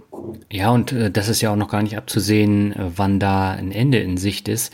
Und mhm. das wird sich natürlich äh, nochmal äh, ordentlich auf die Wirtschaft auswirken da. Ja, also ich, ich denke das auch. Ich, ähm, ich habe auch das, also das gibt ja so verschiedene Phasen auch bei den Sachen, hat man fast den Eindruck. Also ne, zu Anfang, wo auch alle das Gefühl hatten, sie sind ganz vernünftig und man steht mhm. das jetzt sowieso durch und auch zusammen. Und dann irgendwie fing das an, sich so ein bisschen aufzulockern und alle wurden auch nervös und wollten endlich mal wieder richtig raus. Und inzwischen ist das ja in so ein, teilweise fast in so, ein, so eine Aggressivität ja. auch umgeschlagen. Und äh, glaube ich eben auch, weil es unheimlich schwer ist, über eine längere Zeit mit so einer komischen Unsicherheit umzugehen und mit was, was, also was schon eine Bedrohung ist, aber man sieht das nicht richtig. Also und diese Unsicherheit in äh, zukunftsbezogen ist ja sowieso dann schwierig für viele. Und ja, also ich, ja, ich, ich kann mir nicht vorstellen, ähm, dass das jetzt äh, dann im Herbst sich alles schön auflöst und dann machen wir nächstes Jahr so weiter. Und ich habe auch heute irgendwo gesehen, glaube ich auch, ne, Unternehmen in, in Deutschland rechnen nicht vor Frühjahr nächsten Jahres oder Sommer mhm. nächsten Jahres eigentlich wirklich damit. Und selbst das weiß man natürlich auch nicht. Ich meine, irgendwann geht es halt wieder in so einen Normalzustand über. Ne? Ich glaube, so ein zweiter Lockdown schwierig durchzusetzen. Ja. Ja, vor allen Dingen, äh, die Leute äh, haben auch keine Lust, sich nochmal zu Hause einsperren zu lassen. Das war ja, ja. auch nochmal eine extreme Phase. Ne? Und äh, ich habe es ja selber gemerkt, äh, du bist ja völlig isoliert und ja. ähm, die, dieses Skypen oder Zoom, äh, das bringt dir am Ende halt auch nicht äh, persönliche Nähe und, und persönlichen Kontakt. Ja. Und äh, das wirkt sich für viele halt auch sehr negativ aus. Ja, und ich glaube, dass man dann auch nicht unterschätzen darf. Also wir haben noch die glückliche Situation, wir haben ja unsere Hausscheibe hier ähm, äh, an einem der äußeren Stadtviertel. Ja. Und da kannst du eben auch rausgehen und mit Hund, oder ich weiß nicht, das war ja in Deutschland, glaube ich, gar nicht so eingeschränkt, ne? da durften ja alle rausgehen. Aber also wir hätten selbst in der spanischen, in dem spanischen Lockdown mit unserem Hund hier rausgehen können. Aber allein die Tatsache, dass du eben überhaupt rausgehen kannst. Oder wenn ich mir vorstelle, jetzt bei den Temperaturen und man würde nur drin sitzen in einer kleinen Wohnung, in einem Mehrfamilienhaus mit irgendwie vier Leuten und man muss sich um die Kinder kümmern, die einem total auf den Senkel gehen, weil die unausgelastet sind. Das ist dann auch ähm, psychisch eine echt hohe Belastung. Ja. Absolut. Und äh, du hattest in dem Blogartikel auch geschrieben, dass dein Mann auch Kurzarbeit machen musste. Das äh, hat sich hoffentlich wieder erledigt, oder? Ja, das ist sogar, also eigentlich, eigentlich ist es sogar besser gelaufen, nicht jetzt für meinen Mann, aber für die, ähm, für die, das Unternehmen, wo er arbeitet. Ja. Äh, die hatten halt auf einer, ähm, auf der Ebene, auf der es einen freiwilligen Gehaltsverzicht, also freiwillig, hm? aber jedenfalls im Sinne, um dann zu sagen, okay, dann äh, können wir das, und das finde ich auch total richtig, über alle besser strecken und melden dann halt Kurzarbeit an, aber de facto mussten die keine Kurzarbeit anmelden. Die haben halt dann noch Geschäft gewonnen, überraschend. Mhm. Aber letztlich hat er, also dieser Verzicht ist natürlich trotzdem durchgeführt worden. Ja, und klar, das ist eben auch, was wenn man, also ich, wie gesagt, ich hatte ja eben auch gesagt, ich mache meine Plan Bs und Cs und mache tatsächlich mir auch so, ein, so eine Übersicht, was ich denke, ähm, was wir investieren können, wie unsere Ausgaben sind, so mal im Voraus fürs Jahr grob. Und wenn man dann bestimmte Kündigungsfristen hat, dann geht man ja nicht davon aus, dass jetzt innerhalb dieser Kündigungsfrist irgendwas passiert. Also normal könnte es ja höchstens sein, wenn man krank wird oder so, ja. ähm, dass man dann eben das normale Gehalt nicht mehr hat. Und mit sowas hatte ich natürlich auch nicht gerechnet. Hm. So. Ja. ja, von daher das Thema Cash-Reserve, man merkt es halt seit März ja. ganz besonders, ist enorm wichtig. Absolut. Rechnest du denn jetzt mit einer weiteren Marktkorrektur und weiteren Dividendenkürzungen oder meinst du, das wird jetzt weiter bergauf gehen? Also äh, Dividendenkürzungen wird es bestimmt noch, also da geben, wo einfach dann halt auch die Gewinne nicht so sind. Ne? Also das mhm. ist jetzt schwer einzuschätzen, aber die gibt es ja auch generell immer mal. Also es gab auch vorher schon, also gerade wenn du, gut, äh, auch bei Einzeltiteln natürlich, aber ETFs sind dann eben immer auch eine Mischung aus verschiedenen Sachen und da hat es auch in der Vergangenheit dann natürlich schon bei einzelnen Unternehmen äh, Dividendenkürzungen gegeben, ganz unabhängig jetzt von ja. irgendeiner größeren Krise. Und die werden aber auch da im Mix meistens dann ja wieder von einem anderen Unternehmen aufgefangen, was halt mehr zahlt. So. Und äh, das fällt dann halt nicht so doll auf.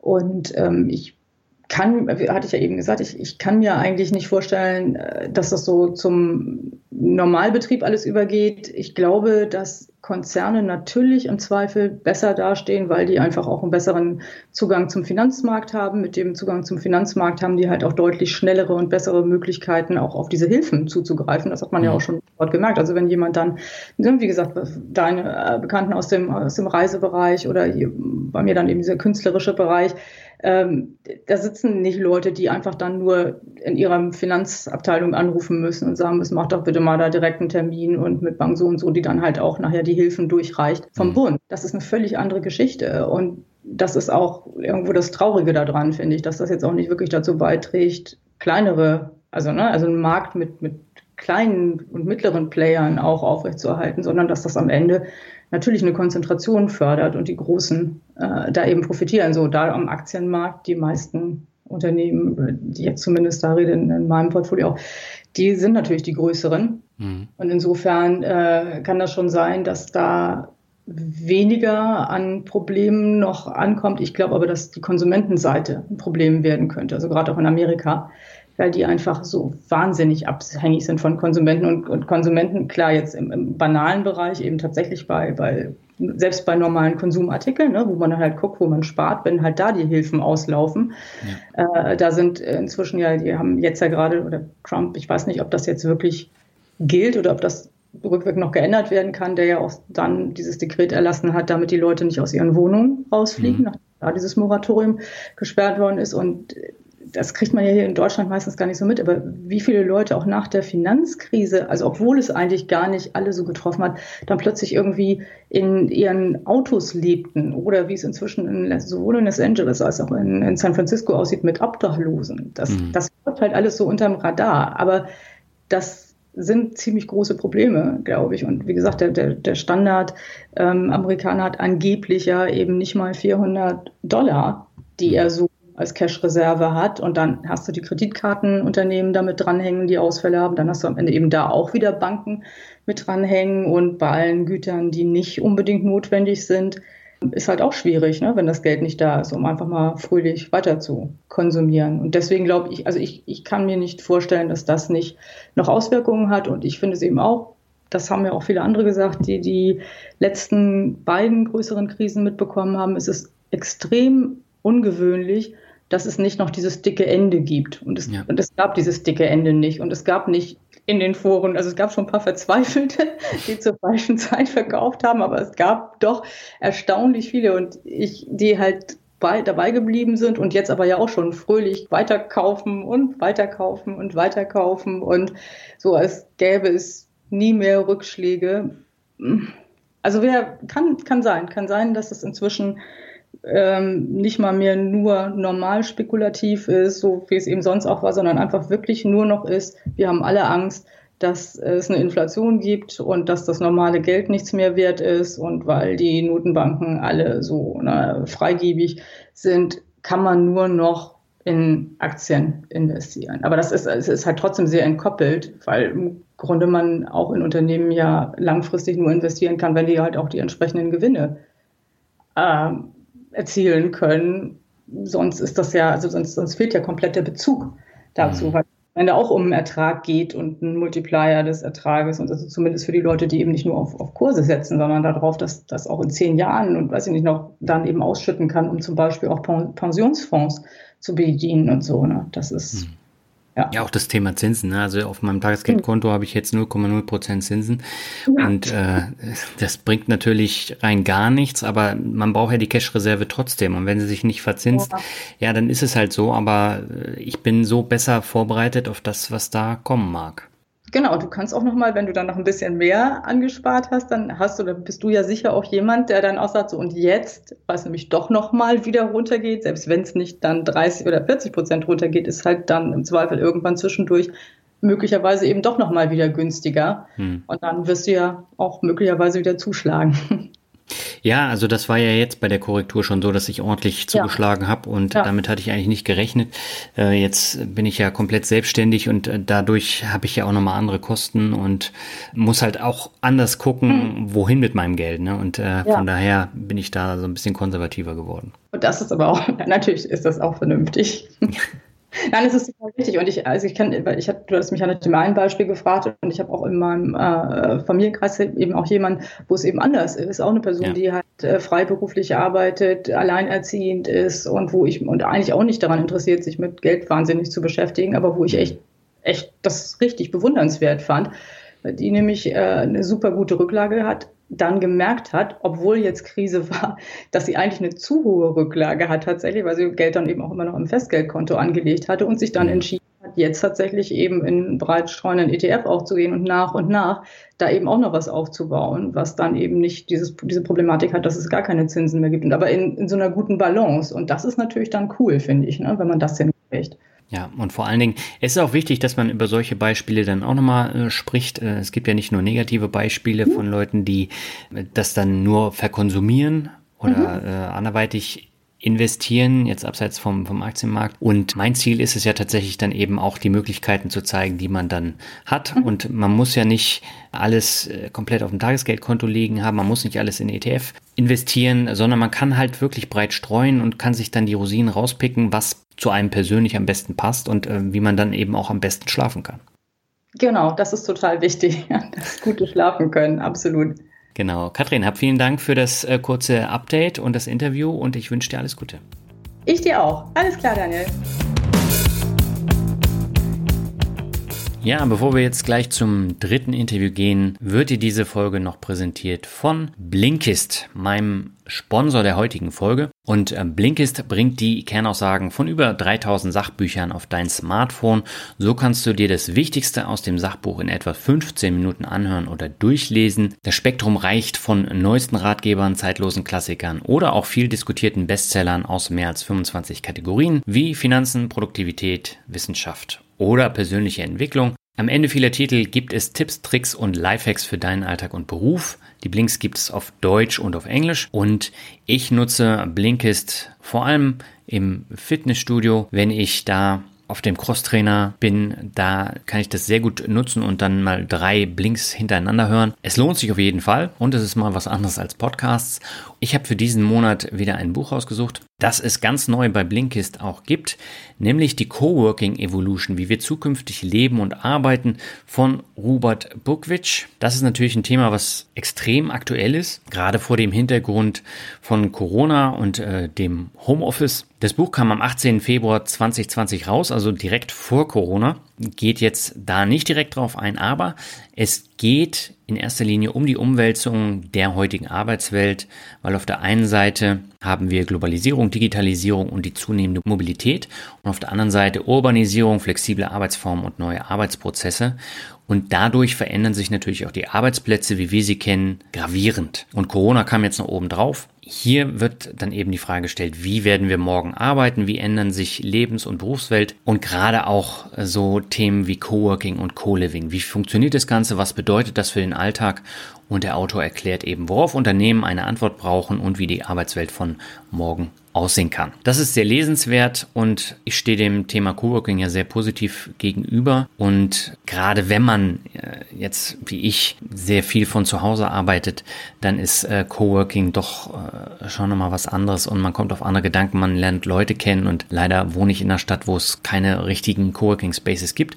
Aber dieses Thema wird uns die kommenden Jahre und Jahrzehnte extrem beschäftigen und äh, das ist eine absolute Empfehlung und schau doch einfach mal bei Blinkist rein. Ja, und neben der Coworking Evolution gibt es jeden Monat circa 40 neue 15-minütige Blinks dazu. Und für alle, die nach den Blinks tiefer ins Thema einsteigen wollen, gibt es jetzt auch Hörbücher in voller Länge bei Blinkist.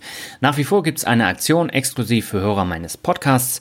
Auf blinkist.de slash Finanzrocker erhältst du 25% Rabatt auf das Jahresabo Blinkist Premium. Du kannst alles vorher ausgiebig sieben Tage lang kostenlos testen. Blinkist wird B-L-I-N-K-I-S-T geschrieben. Also nochmal blinkist.de slash Finanzrocker. Und wir gehen jetzt zum dritten Interview. Auf geht's!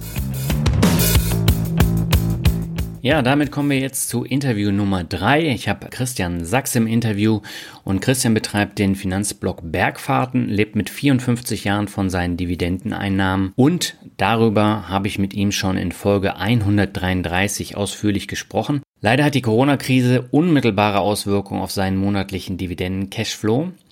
Und Christian erzählt, wie sich seine Einkommensströme in diesem Jahr geändert haben, welche Änderungen er in seinem Portfolio vorgenommen hat und wie er größere Reparaturarbeiten an seinem Bauernhof finanziert. Sehr interessantes Gespräch und ich glaube, bei ihm hat es ja mit die größten Auswirkungen gehabt, gerade die Dividendenkürzung von größeren Unternehmen. Und Christian muss sich da schon so ein bisschen umstellen. Das erzählt er und wir gehen jetzt ab zum Interview. Es ist jetzt fast genau ein Jahr her, seit wir das erste Interview aufgenommen haben und seitdem hat sich einiges geändert, vor allem auch beim Thema Dividenden. Deswegen ist jetzt genau der richtige Zeitpunkt für ein Update und ich sage herzlich willkommen zurück im Finanzrocker Podcast, Christian. Hallo Daniel, danke für die Einladung. Ja, freut mich, dass du der gefolgt bist. Und äh, gerade bei dir hat sich ja eine Menge geändert, einfach dadurch, dass du von deinen Dividenden halt lebst, wie du im ersten Interview gesagt hast, aber jetzt einige Unternehmen die Dividende gekürzt bzw. gestrichen haben. Ähm, wie haben sich denn deine Dividendenerträge jetzt in der Corona-Krise entwickelt? Ja, es ist natürlich äh, runtergegangen. Also Dividendensteigerungen hat es quasi keine gegeben. Mhm. Und was mich äh, schwer getroffen hat, waren die europäischen Banken, ja. die, wo die EZB quasi die Vorgabe gegeben hat, heuer keine Dividenden zu zahlen und das wurde auch von allen umgesetzt. Mhm. Und das zweite war dann die, ja, die Ölkürzung von zum Beispiel Roldat Shell. Und im Juli 2019 hatte ich insgesamt knappe 11.000 Euro mhm. und heuer waren es nur 9,6 also 9600. Und diese 12 Prozent fehlen mir halt jetzt da schon im guten Halbjahr. Hm. Wie gehst du damit um? Also kannst du dir dann weniger leisten? Kannst du weniger sparen? Ähm, wie wirkt sich das bei dir aus? Ja, die Auswirkung ist einfach, dass ich natürlich für dieses Jahr eine leichte Steigerung geplant hatte. Hm. Äh, ich bin auch dann Ende Jänner, Anfang Februar, habe ich mir noch einen Urlaub gegönnt weil ich mir gedacht habe, ja, das, das bleibt dir übrig am Ende des Jahres. Mhm. Und jetzt läuft es halt so, dass ich wahrscheinlich auf eine schwarze Null hoffe, dass ich dass sich das ausgeht. Also Ende Juli war ich noch dort, dass ich ungefähr gleich viel ausgegeben wie eingenommen habe. Ja. Und wenn ich das bis 31.12. noch halte, dann bin ich sehr zufrieden. Also es wird kein, kein positives Ergebnis werden heuer, das 2020er, aber das ist ein, ein Sondereffekt, behaupte ich mal. Hm. Hast du denn jetzt etwas an deinem Portfolio geändert, also beispielsweise die Banken reduziert und andere Werte reingenommen? Nein, also so, so sprunghafte Entscheidungen treffe ich nicht aufgrund von, von einjährigen Schwankungen, sage ich mal. Mhm. Ich habe kleinere Positionen getauscht, die ich nicht weiter aufbauen wollte. Also das hat weniger Dividendeneinfluss als eher vom, vom Portfolio und vom Unternehmen her, dass ich kleine Sachen rausgenommen habe. Mhm. Aber ich bin auch äh, von meinem Einkommen gewohnt, dass das geschwankt hat. Also ich habe äh, Erfolgsboni bekommen. Das heißt, ich habe einmal ein Jahr 20 Prozent mehr oder 20 Prozent weniger verdient. Mhm. Und so sehe ich das aktuelle Jahr auch. Also es ist ein schwaches Jahr. Äh, den Firmen geht es nicht gut und ich verdiene heuer weniger. Punkt. Ende der Durchsage. Ja, ich äh, gucke mir jetzt gerade nochmal dein Portfolio an und du hast ja extrem viele Aktien mit einem sehr geringen Anteil. Ähm, hast du da vielleicht mal überlegt, äh, den Anteil sonst zu kürzen und dann vielleicht in andere Werte zu gehen, die äh, mehr steigen oder mehr Dividende zahlen? Ja, also weniger in, in puncto Dividende, mhm. aber ich, es stimmt, ich habe einige Einzelwerte runtergenommen, äh, zum Beispiel eine Linde, die ich nicht weiter aufbauen möchte oder bei Apple war dann, hatte ich eine kleine Position und die sind 100 Prozent gestiegen gewesen. Und jetzt habe ich einfach gesagt, okay, momentan würde ich es nicht weiterkaufen. Ich sehe es einfach überbewertet vom Kurs her. Hm. Oder die Risiken sind schon da in der, in der Handybranche oder in der Mobilfunkbranche. Und dann habe ich das mal rausgenommen und habe dafür an Microsoft oder an, an ETF erhöht. Also es, es waren kleine Umschlichtungen, aber die sind weniger auf Dividenden bezogen. Mhm. Und bei Microsoft hast du gesagt, diese nicht überbewertet, äh, sondern da ist noch Potenzial nach oben. Ja, die, ist, die ist, sind einfach von dem Produktspektrum stabiler als, als die, die Kommunikationsbranche, sage ich. Mhm. Ich habe meine Erfahrungen gemacht mit Nokia und Siemens-Telefonen. Mhm. Äh, Apple ist jetzt da zehn oder zwölf Jahre Marktführer, also sehr weit am, am Marktführer dran. Hm. Und dann gibt es halt noch Samsung und, und, irgendwann kann mal eine andere Firma mit, mit guten Produkten daherkommen. Und ja, Apple hat halt den Vorteil, dass sie eine, eine große Cash-Basis haben, die hm. sie äh, große in der Kasse liegen haben, eine Kriegskasse, sage ich mal. Aber ob sie dann wirklich einen großen aufkaufen können, einen Gegner, weiß ich nicht, ob sie das dann machen würden. Naja, Apple ist ja bisher dadurch aufgefallen, dass sie sich sehr gut ergänzt haben. Also wenn wir jetzt zum Beispiel diese Beats-Kopfhörer nehmen, ähm, das war eine sinnvolle Ergänzung und äh, dann noch so kleinere Zukäufe. Ich bin auch gespannt, wie der Weg dann dahin geht. Jetzt gibt's ja erstmal den äh, Aktiensplit Ende August und ähm, dann ist der Kurs zumindest optisch wieder gesunken.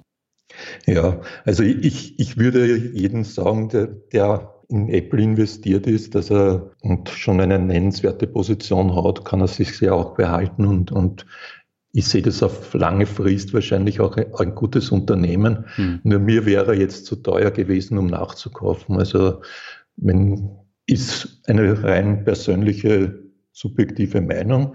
Und ja, wenn ich, wie, wie du sagst, 100 Depotpositionen habe, muss ich irgendwas einmal raustun oder mhm. möchte ich mal irgendwas raustun und da schmeiße ich lieber eine kleine Position raus, wo ich einen Gewinn mache, als dass ich irgendeine große Verlustposition rausschmeiße.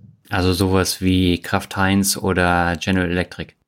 Ja, das ist eine sehr gute Ansprache, weil vor einem Jahr haben wir über diese beiden Firmen gesprochen. Genau.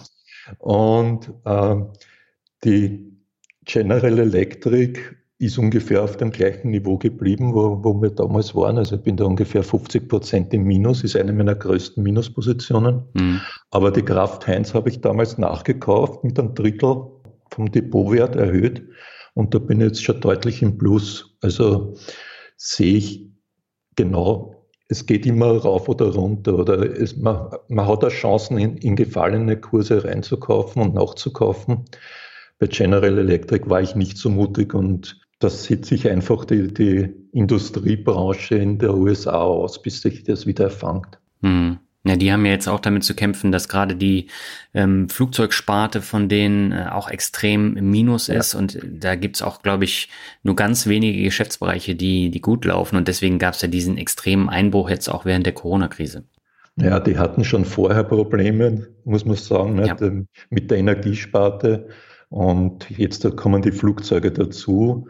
Und sie, sie stehen auch, glaube ich, finanziell nicht so stabil da, dass man sagen kann, okay, äh, große Ausgaben für Pensionskassen haben. So, und, und, also es ist ein, es wäre ein totales Risiko zu sagen, okay, und jetzt da schmeiße ich da 10.000 Euro in General Electric und, und pokere, dass sie die wieder verdoppeln auf die Schnelle. Hm.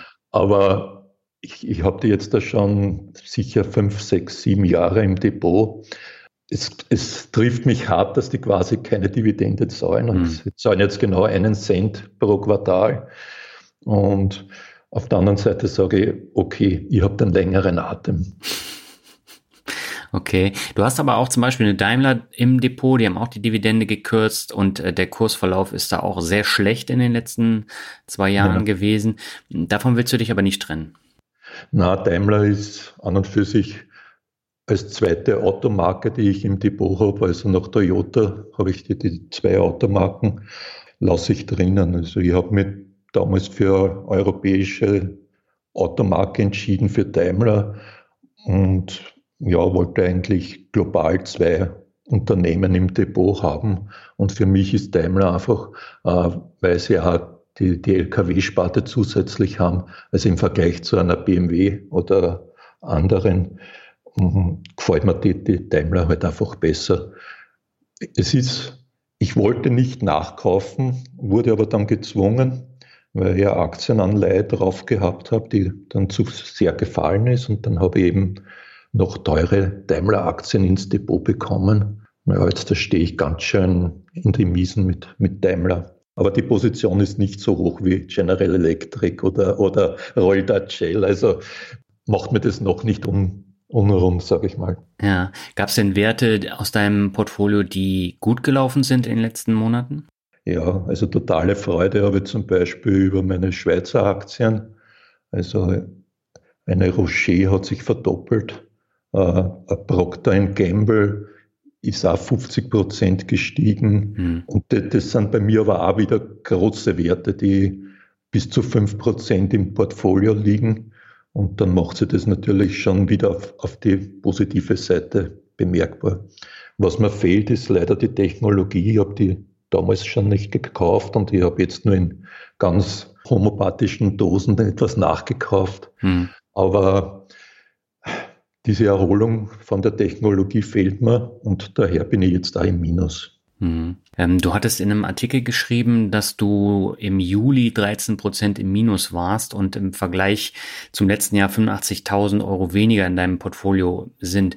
Hängt das ausschließlich damit zusammen, dass jetzt so Werte wie Royal Dutch Shell, Daimler, dass die das so mit runtergerissen haben und du einfach durch die fehlenden Tech-Werte nur sehr wenig Möglichkeiten hattest, das auszugleichen? Ja, du hast das recht passend zusammengefasst. Mhm. Also mein Depot ist sehr auf Value orientiert ja. und die haben einfach, auch die Banken haben sich halbiert. Also als Banken, Ölbereiche kann man sagen, dann die Stahlsachen, also ich habe auch eine ThyssenKrupp und eine Föstalpine, die, die, die in der, der Krise momentan drinnen hängen. Mhm. BASF. Eine BASF, genau. Und ja, man kann sagen, die, die europäischen Werte hat es mehr zerrissen als die amerikanischen. Mhm. Die Schweizer sind eigentlich verhältnismäßig stabil, also schon mit einer Schwankung 20 Prozent runter und jetzt da wieder raufgelaufen. Äh, britisch, also in Großbritannien hat sich auch nicht allzu viel geändert von den Kursen. Mhm. Äh, ja, ich bin eigentlich von der Streuung zufrieden. Und ich habe 25 Prozent US-Anteil. Das heißt, damit bin ich recht gut verteilt. Im Gegensatz mhm. zu, zu globalen ETFs, die dann über 50 oder 60 Prozent rein in US investieren. Ja, ähm, da stimme ich dir voll und ganz zu. Also mein Depot besteht zu, ich glaube, 60 Prozent aus amerikanischen Einzelaktien. Mhm. Das lief natürlich jetzt sehr gut in den vergangenen Monaten, aber äh, wenn da dann mal tatsächlich eine richtige äh, Krise kommt, ist ja auch nicht äh, un unmöglich, sondern das kann ja durchaus passieren, dann ist mein Depot natürlich komplett getroffen. Auf der anderen Seite muss man halt sagen, also gerade die deutschen Werte, die laufen extrem schlecht. Also eine Fresenius, eine BASF, eine Daimler, die habe ich jetzt nicht im Depot, aber ähm, auch eine Covestro, äh, das sind alles sehr schlechte Werte. Und ich glaube, der einzige Wert aus Deutschland, der bei mir gut läuft, ist SAP. Ja, SAP habe ich auch im Depot mit mhm. einer verhältnismäßig kleinen Menge, ich glaube 10 Stück oder 20 Stück sind das. Mhm. Und ja, da, da, da schlagt offensichtlich die Technologie durch, aber man muss leider wirklich sagen, die Krisen in, in den Börsen, egal ob es jetzt Deutschland oder Österreich ist, auch wir machen alle Krisen mit, nur mhm. die Erholung lässt dann auf sich warten scheinbar. Also die, die werden sich die Amerikaner äh, wieder schnell da rappelt haben, äh, hinken wir jetzt da deutlich hinter nach, ist mein Eindruck von meinem Depot. Mhm. Jetzt ist es ja auch so, in den letzten Wochen ist der Dollar extrem nach unten gegangen. Hat dieser schwache Dollar einen Einfluss auf deine Erträge? Na, das ist wie, wie schon gesagt, äh, bin ich eben global recht gut verteilt. Also mhm. mir fehlt vielleicht Asien etwas. Ich habe eben 25 Prozent nur im US-Dollar liegen und dafür auch viel in der Schweiz und in Großbritannien und halt größtenteils ist, ist Euro sind es Euro-Investments. Und die, ich, ich merke zwar bei, bei den Dividendeneingängen, dass sie niedriger sind als, als, im, als vor einem Jahr, obwohl keine Kürzungen waren oder, oder sogar ganz Mini-Erhöhungen. Aber das ist halt dann der, der Dollar, der, der sich da jetzt in kleinen Schritten bemerkbar macht.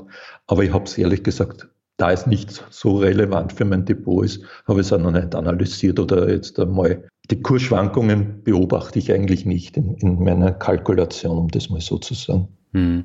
Aber jetzt mal angenommen, der sinkt noch weiter. Ähm, du hast ja durchaus auch einige Reads im Depot. Ähm, das wirkt sich ja dann tatsächlich auch auf die Erträge dann aus. Also wenn du weniger ähm, umgerechnete Euro-Dividende dann bekommst.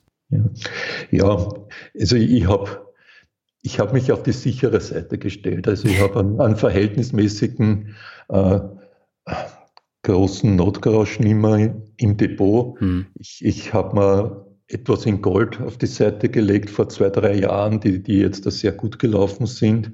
Und also ich würde wegen Kursschwankungen jetzt da keine Strategieänderung bringen, also in, in mein Depot reinbringen. Mhm. Ich, ich steuere zwar noch mit einzelnen Käufen und Verkäufen, ich möchte jedes Jahr 5000 Euro Gewinn machen mit den Verkäufen, weil ich damit meine äh, Sparpläne finanziere. Mhm. Und ja, mit diesen kleinen Verkäufen und Käufen drehe ich das ein bisschen nach rechts oder links oder mal Richtung USA oder doch lieber Europa. Hm. Aber das ist nicht die, die maßgebliche Entscheidung. Ich, ich suche mir die Unternehmen, die, die mir gefallen, die ins Portfolio passen, die mir vielleicht im Portfolio noch fehlen und die ich halt auch vor allem auch langfristig behalten oder aufbauen möchte. Und so versuche ich das, das zu steuern.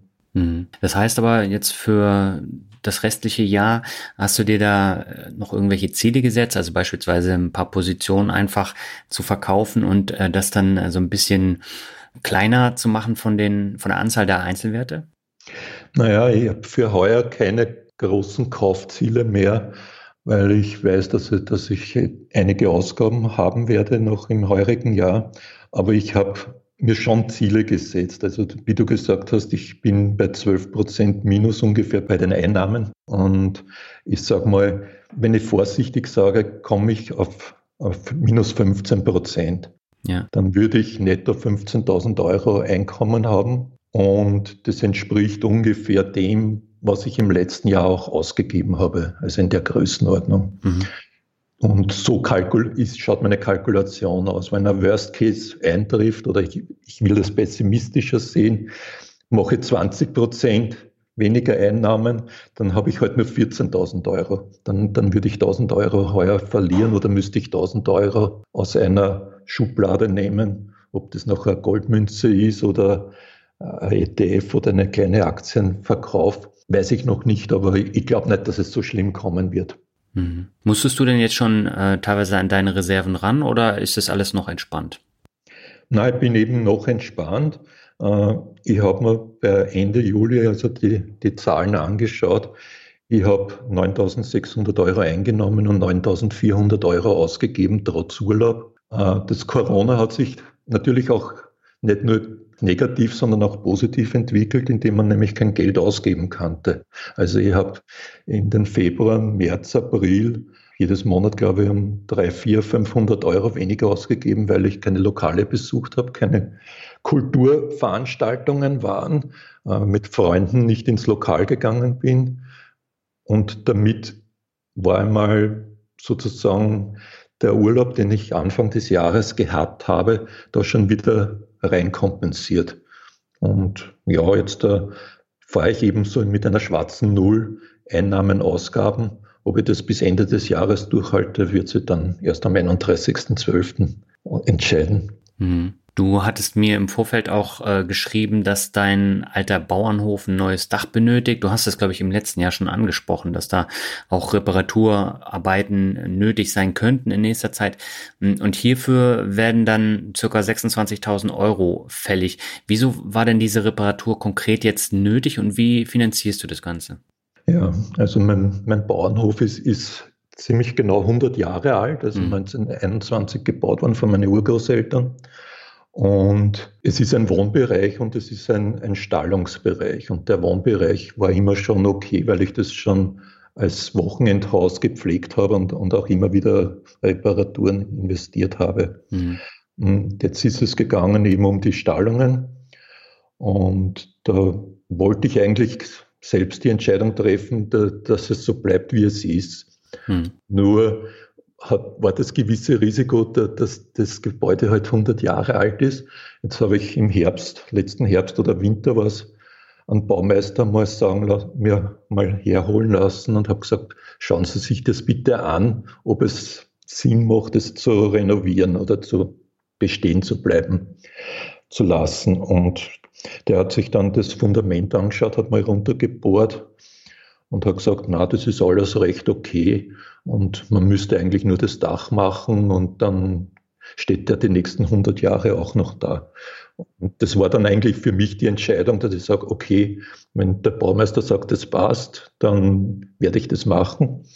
Und im Winter sind dann doch ein paar Dachziegeln schon gebrochen und habe dann im Frühling einen, einen Dachdecker jetzt da kommen lassen und der hat gesagt, der Dachstuhl ist auch okay. Das heißt, Sie müssen nicht alles runternehmen, sondern Sie müssen eigentlich nur die Leisten, die die Ziegel halten, austauschen und neue Ziegel rauf und das wird halt dann diese 26.000 Euro sein. Und das passiert jetzt dann im Herbst und ist fix einkalkuliert von mir. Und wie hast du das kalkuliert? Mit äh, deinen äh, Aktien? Hast du da Sachen verkauft oder wie bist du da vorgegangen? Ja, die, die erste Nacht habe ich mir gedacht, okay, ich mache es ganz einfach. Ich habe 10.000 Euro an Notgroschen mhm. und ich verkaufe äh, 16.000 Euro an Goldmünzen und damit habe ich das Ganze sozusagen in tro trockenen Tüten. Das war so meine erste Bauchentscheidung. Und das hat mir aber dann nach ein paar Nächten nicht gefallen und dann habe ich mich hingesetzt, habe gesagt, okay, ich brauche weiterhin einen Notgroschen, das heißt, den habe ich nachher nur halbiert und von den Goldmünzen möchte ich nicht so viel hergeben, weil die könnten ja doch weiter steigen. Also habe ich wieder nur jetzt da vor kurzem 2,25 Unzen verkauft und dann sage ich, okay, ein tesorierender ETF, der bringt mir eh keine Einnahmen, den könnte ich raustun. Und jetzt habe ich in Summe im Endeffekt sieben Positionen zusammengeschrieben, die mir die 26.000 Euro bringen werden. Und die werde ich bis zum Herbst halt sozusagen umdisponieren. Hm. Aber rechnest du mit einer weiteren Marktkorrektur? Ähm, weil rein theoretisch ist es ja möglich und dann wären ja die Werte, die du da jetzt ins Auge gefasst hast, äh, die wären ja dann weniger wert. Ja, also die, die Hälfte von den 26 habe ich jetzt schon auf der Seite mhm. liegen. Also, und das andere, äh, damit rechne ich eigentlich, dass die, die paar Prozent noch steigen bis, bis in den Herbst, dass ich die dann noch äh, mit einer schwarzen Null oder mit einem kleinen Gewinn verkaufen kann. Mhm. Und im Wesentlichen greife ich eigentlich äh, in die ETFs rein. Also ich, ich möchte eher meine meine Aktien behalten als meine ETFs, mhm. wo ich sage, okay, mein Vertrauen ist in meine Aktien größer als in die ETFs, wo du die Leichen auch mit hast, wo die Leichen schleppe ich auch mit, aber ja. Äh, dann sind es meine Leichen, die ich entscheiden kann, welche im, im, im Depot liegen. Und ich habe nochmal 5000 US-Dollar, die bekomme ich im August jetzt noch. Mhm. Und das ist eine, meine letzte Aktienanleihe, die, die wird ausbezahlt. Und die kann ich halt nicht dann für ein Investment nehmen, sondern wandert dann eins zu eins in, in das Dach. Mhm. Aber das war ja dann auch ein längerer Prozess ähm, mit der Entscheidung, wie du das Geld dann zusammenkratzt, ne? Ja, ich habe mir da sicher zwei, drei Stunden mal hingesetzt und, und habe gesagt, okay, was reduziert mir wenig Einnahmen? Das war einmal der, der eine Punkt. Was sichert mich trotzdem von Notgroschen und Gold in Zukunft ab? Also, dass mhm. ich nicht jetzt da zu weit runterkomme.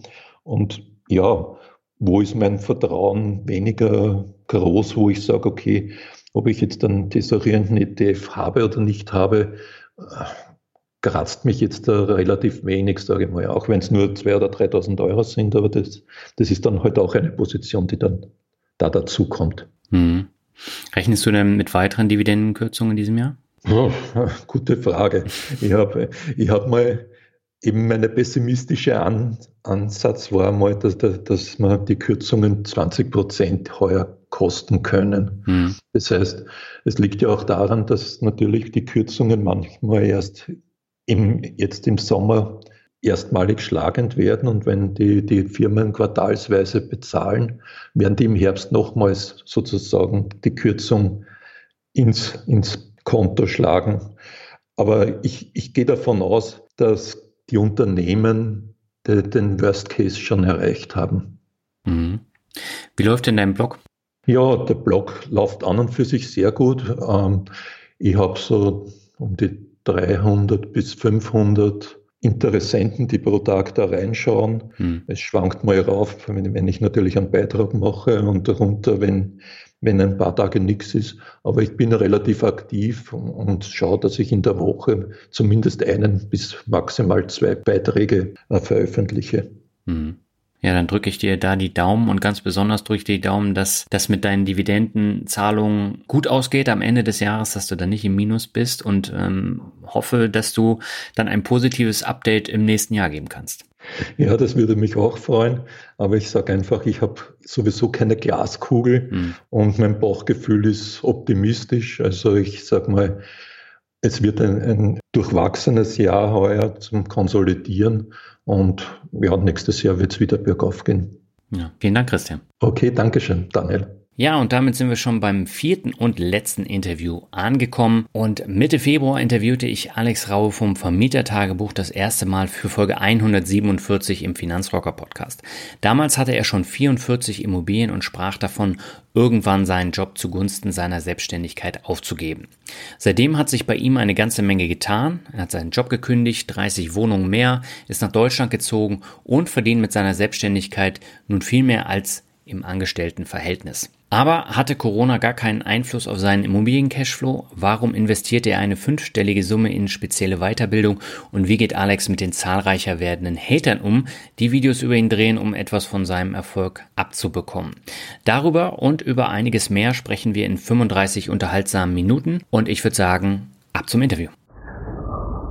In den vergangenen Monaten ist nicht nur weltweit sehr viel passiert, sondern auch bei Alex Raue. Er war vor circa sechs Monaten schon mal im Finanzrocker Podcast zu Gast und er hat jetzt eine ganze Menge erlebt. Was das ist, erzählt er uns gleich. Aber erstmal willkommen zurück im Finanzrocker Podcast. Alex, alles klar bei dir? Ja, bei mir alles klar. Danke für die Einladung. Grüße zurück aus Leipzig. Super, ja, du sagst äh, schon äh, Leipzig, das heißt, in den vergangenen Monaten ist extrem viel passiert. Du wohnst nämlich auch nicht mehr in der Schweiz, oder? Ja, das ist richtig. Also ich weiß gar nicht, wo ich anfangen soll. Wir sind, ich bin seitdem das letzte Interview aufgenommen wurde, bin ich schon zweimal umgezogen. Oh. Ähm, sogar. Ich bin ja erstmal generell nach Deutschland zurückgezogen Ende Mai, weil ich ja meinen Job gekündigt hatte und dann quasi yeah. mir aussuchen kann, wo ich wohnen will. Und uns war klar, dass wir nach Deutschland zurückgehen, aber aus der Schweiz heraus eine Wohnung suchen in Deutschland ist halt schwierig, ne, mit Besichtigungstermin.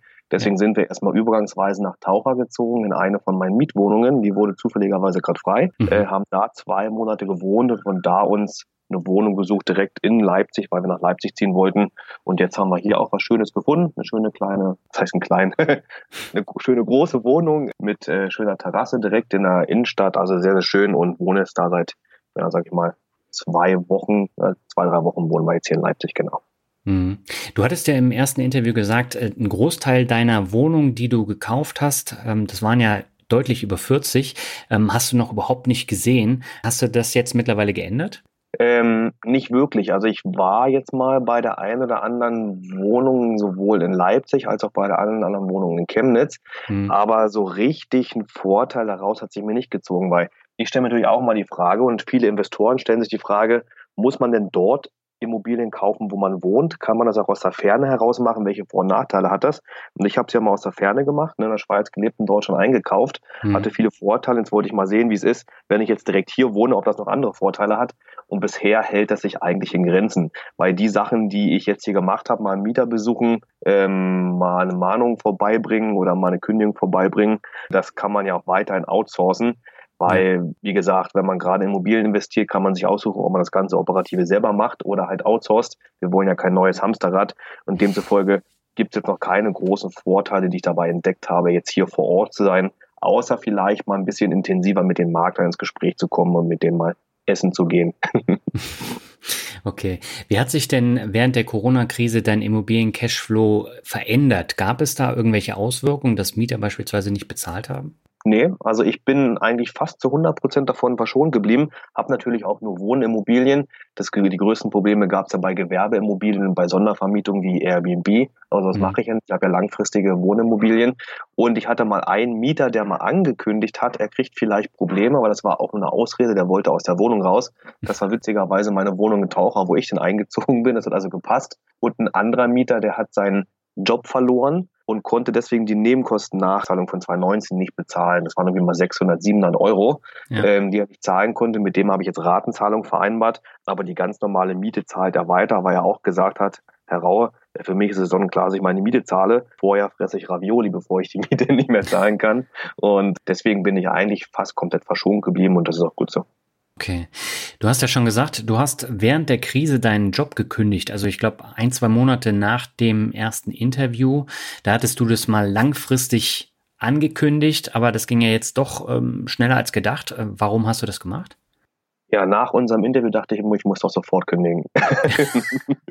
Nein, es ist wirklich witzigerweise Ende Februar habe ich dann meinen Job gekündigt. Ich habe ja schon immer ein bisschen mit dem Gedanken gespielt und habe es einfach hinausgezögert, weil ich doch ein sehr sicherheitsorientierter Mensch bin. Mittlerweile habe ich festgestellt, ich hätte doch locker ein Jahr früher kündigen können. Aber im Februar kamen dann halt so zwei, drei Sachen hinzu, wo ich gedacht habe, okay, jetzt habe ich die Nase voll. Ähm, da ging es so ein bisschen um das Thema Homeoffice, Kinderbetreuung, was dann wirklich überhaupt nicht mehr gepasst hat, witzigerweise vor Corona. Ne? Mhm. Nach Corona gab es ja mit Homeoffice und Kinderbetreuung gar kein Problem mehr. Aber davor war das halt noch undenkbar. Und das hat mir ist mir dann so auf den Sack gegangen, dass ich gesagt habe, ähm, okay, wenn ich jetzt hier das, was ich machen will, die Freiheiten, die ich haben will, ähm, nicht in den Eigenklang bringen kann mit meinem Angestelltenjob, dann muss ich den einfach kündigen. Und auch wenn das erstmal heißt, dass ich weniger verdiene, ne, aber wenn du, wenn mein Schweizer Job hat ja auch sehr gut Geld abgeworfen, ich habe ja da sieben bis 8.000 Euro netto jeden Monat bekommen. Und wenn das mal wegfällt, äh, dann muss man natürlich schauen, wie man damit zurande kommt. Ja. Aber ich habe mir gesagt, gut, dann verdienst du halt weniger, aber hast dann viel mehr Freiheiten. Und das war im Endeffekt viel, viel mehr wert, diese Freiheiten zu haben, wirklich sein eigener Chef zu sein, das tun zu können, was man will, als das Geld, was dann im Endeffekt durch einen Angestelltenjob flöten gegangen ist. Und interessanterweise, nachdem ich meinen Job gekündigt hatte, konnte ich mich ja auch komplett auf mein eigenes Business konzentrieren. Mhm. Mein Blog, mein YouTube, mein Coaching. Und wenn man sich darauf halt 100 Prozent konzentrieren kann, verdient man damit ja auch wieder mehr Geld. Und ja. witzigerweise habe ich dann direkt im ersten Monat nach meiner Kündigung sogar mehr verdient als vorher in dem Job. Ja, ich habe gesehen, in deinen Videos zeigst du das ja auch immer sehr transparent. Also das ist ja ordentlich nach oben gegangen in den letzten Monaten. Woher kommt das? Ähm, das liegt einfach daran, weil ich mein Business da ein bisschen abgeändert habe, weil vorher war ja, wie gesagt, alles nebenbei. Ne? Ich habe ja neben meinem Angestelltenjob Immobilien gekauft, Blog geschrieben, YouTube gemacht und so weiter, sehr viel. Und da war nicht mehr viel Zeit für andere Sachen. Und dann als ich meinen Job gekündigt hatte, konnte ich mich natürlich hauptsächlich auf mein eigenes Business konzentrieren und habe dann natürlich mein Coaching- und Mentoring-Business mehr aufgebaut. Vorher war ja alles ein bisschen passiv. Ne? Ich habe mhm. meinen Videokurs verkauft, Bücher verkauft, Dokumentvorlagen und so weiter. Und nach der Kündigung hatte ich natürlich sehr, sehr viel Zeit. Und wenn man mehr Zeit hat, überlegt man, was man damit anfängt. Und dann habe ich halt viel mehr Zeit für mein Coaching-Business gehabt, Vorher habe ich ja immer so stundenweise gecoacht, wo je nachdem ich gerade Zeit hatte. Und dann habe ich mein Mentoring-Programm so aufgebaut, dass ich wirklich meine Investoren ein halbes Jahr betreue, ähm, teilweise sogar in täglicher Betreuung und ihnen helfe, Immobilien zu kaufen. Und dafür braucht man natürlich Zeit, die ich dann hatte, als ich gekündigt hatte. Und dann natürlich damit auch natürlich viel mehr Einnahmen gemacht. Ne? Weil so ein, so ein Mentoring-Programm mit wirklich eins zu eins Betreuung, solche Sachen sind auch nicht gerade günstig. Und demzufolge ähm, war der Andrang riesengroß. Also sehr viele Leute wollten das wahrnehmen. Ich musste wirklich einige so auf die Warteliste stellen. Die kommen jetzt nach und nach weiter rein. Mhm. Aber da ist natürlich auch meine Einnahmen gestiegen und damit hatte ich vorher gar nicht gerechnet. Also es war wirklich richtig krass, wie das dann abgegangen ist. Aber war natürlich auch die Konsequenz, wenn man dann das Business, was man macht, nicht nur nebenbei macht, sondern wirklich im Hauptberuf, dann kann man natürlich davon auch die Früchte ernten. Mhm. Du hast aber auch äh, einiges an Geld in Coachings investiert, habe ich gesehen. Ja, ich habe mich am Anfang selber witzigerweise ein bisschen schwer damit getan, weil die gängigsten Coachings, ähm, egal in welchem Bereich, die fangen ja so bei 5.000, 6.000 Euro an ne, und so einen mhm. hohen Betrag irgendwo reinstecken. Das kostet am Anfang erstmal eine kleine Überwindung. Und ich selber habe dann Geld in ein YouTube-Coaching reingesteckt, also was mhm. mir hilft, meinen YouTube-Kanal noch besser wachsen zu lassen. Habe auch ein Geld in ein Unternehmer-Coaching gesteckt, um einfach mein eigenes Business, mein Unternehmertum voranzubringen.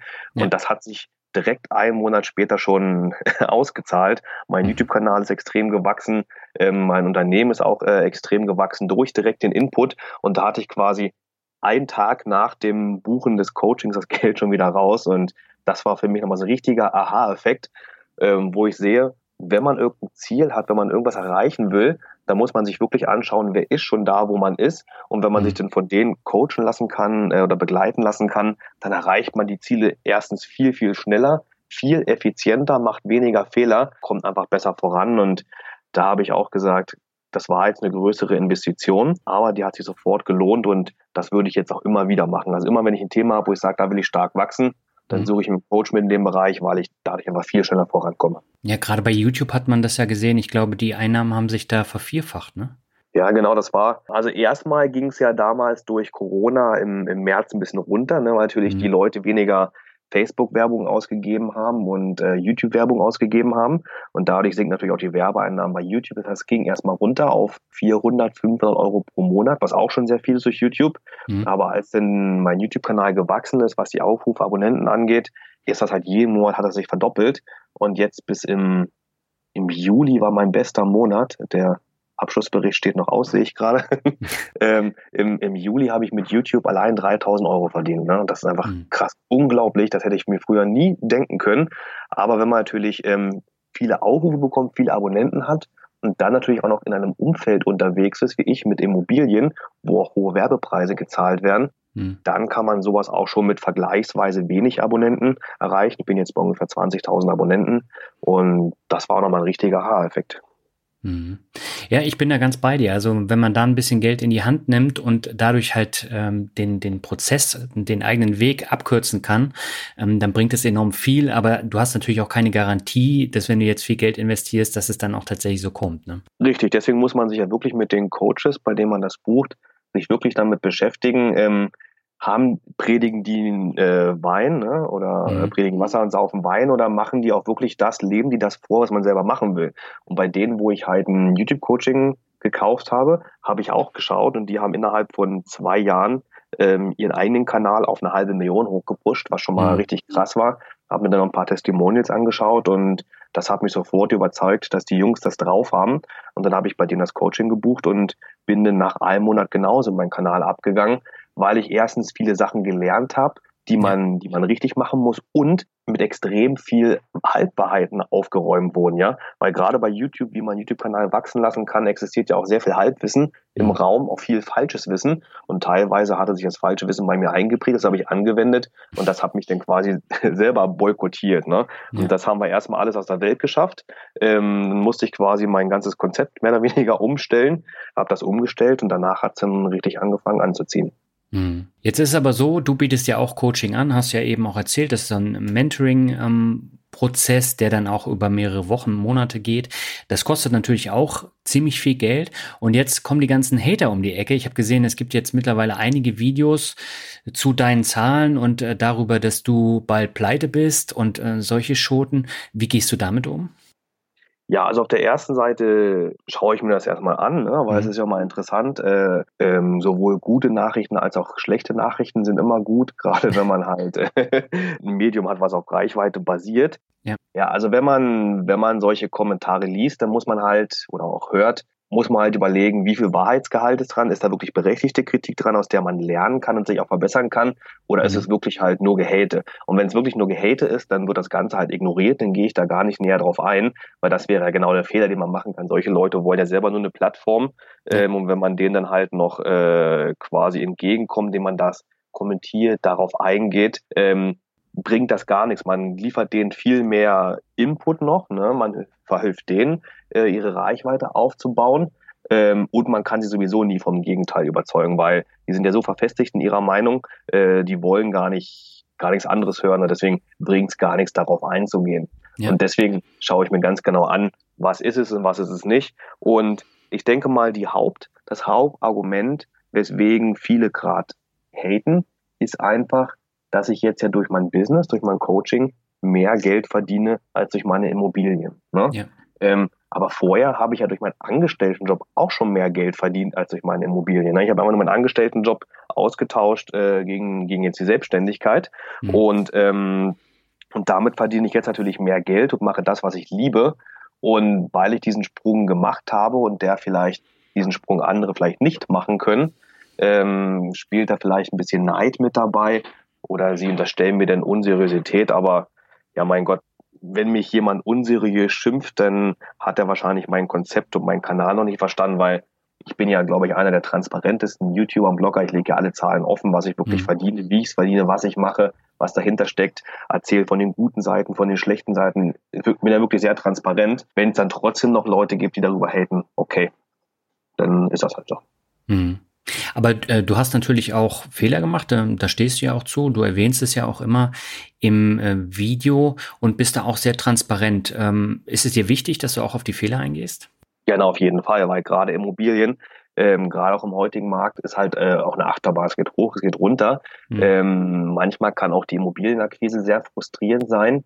Ähm, und das muss man einfach auch weiter sagen. Ja, ich meine, wenn ich sage, Immobilien kaufen ist toll und andere Coaches sagen das auch und dann steigt man damit ein und dann findet man, was ich weiß, drei, vier Monate keine Immobilien, kann das ziemlich frustrierend sein.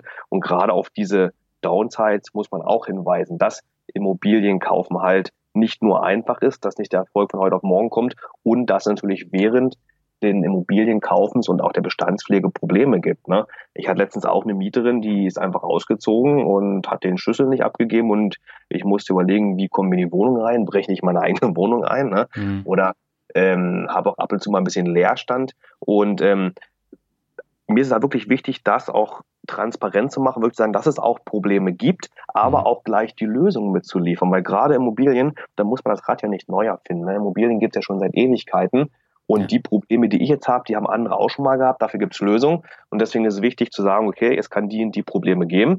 Und so und so gehst du mit dem Problem um. Und deswegen kalkuliere mal lieber mit ein bisschen mehr Puffer ein. Ja, Puffer für Leerstand, Puffer für Instandhaltung und so weiter. Und mhm. das macht halt Transparenz, sodass die Leute, wenn sie Immobilien kaufen, das wirklich nachhaltig machen, nicht nur die Zahlen jetzt sehen, sondern auch wirklich sehen, rentiert sich das Objekt in 10 Jahren, in 20 Jahren, rentiert sich das Objekt, wenn ich vielleicht mal Probleme habe, mal einen Monat Leerstand oder wenn ich mal was ich was, eine kaputte Heizung habe oder so, weil da ziehen wir wirklich den größten Mehrwert raus. Ich selber auch. Das ist das Interessante, wenn ich solche Videos poste, wo ich auch mal negative Sachen mache oder von Fehlern berichten. Mhm. Es gibt ja auch sehr viele Investoren, die sagen, ja, stimmt, Alex, du hast recht, das habe ich auch schon erlebt und ich habe noch das und das erlebt, noch den und den Tipp. Das heißt, da bekomme ich ja selber auch Feedback von anderen Investoren, äh, die von ihren Problemen und Fehlern berichten, aus denen ich auch wieder lernen kann. Und demzufolge ist es einfach eine Win-Win-Situation für alle. Okay. Jetzt ist es ja so, du hast keinen Job mehr, kein regelmäßiges Einkommen. Ähm, in der Selbstständigkeit schwankt das natürlich.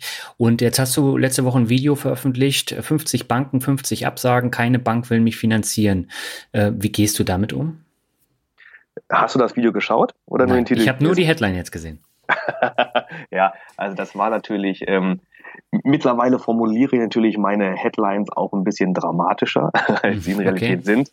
Und ähm, das war ja ein Zitat ähm, von einem, der bei mir das Mentoring äh, anfängt. Ähm, der hat ein Problem, Banken zu finden. Ja? Und der hat einfach die Banken äh, falsch angeschrieben. Mhm. Und ähm, in dem Video bin ich mal auf das Anschreiben eingegangen und habe so erzählt, welche Fehler man beim Anschreiben der Bank machen kann, wie man sich falsch oder richtig positioniert. Ja? Und wie man daraus lernen kann. Das heißt, das mit den 50 Banken angeschrieben, 50 Absagen, das war nicht auf mich gemünzt, sondern auf eine andere Person.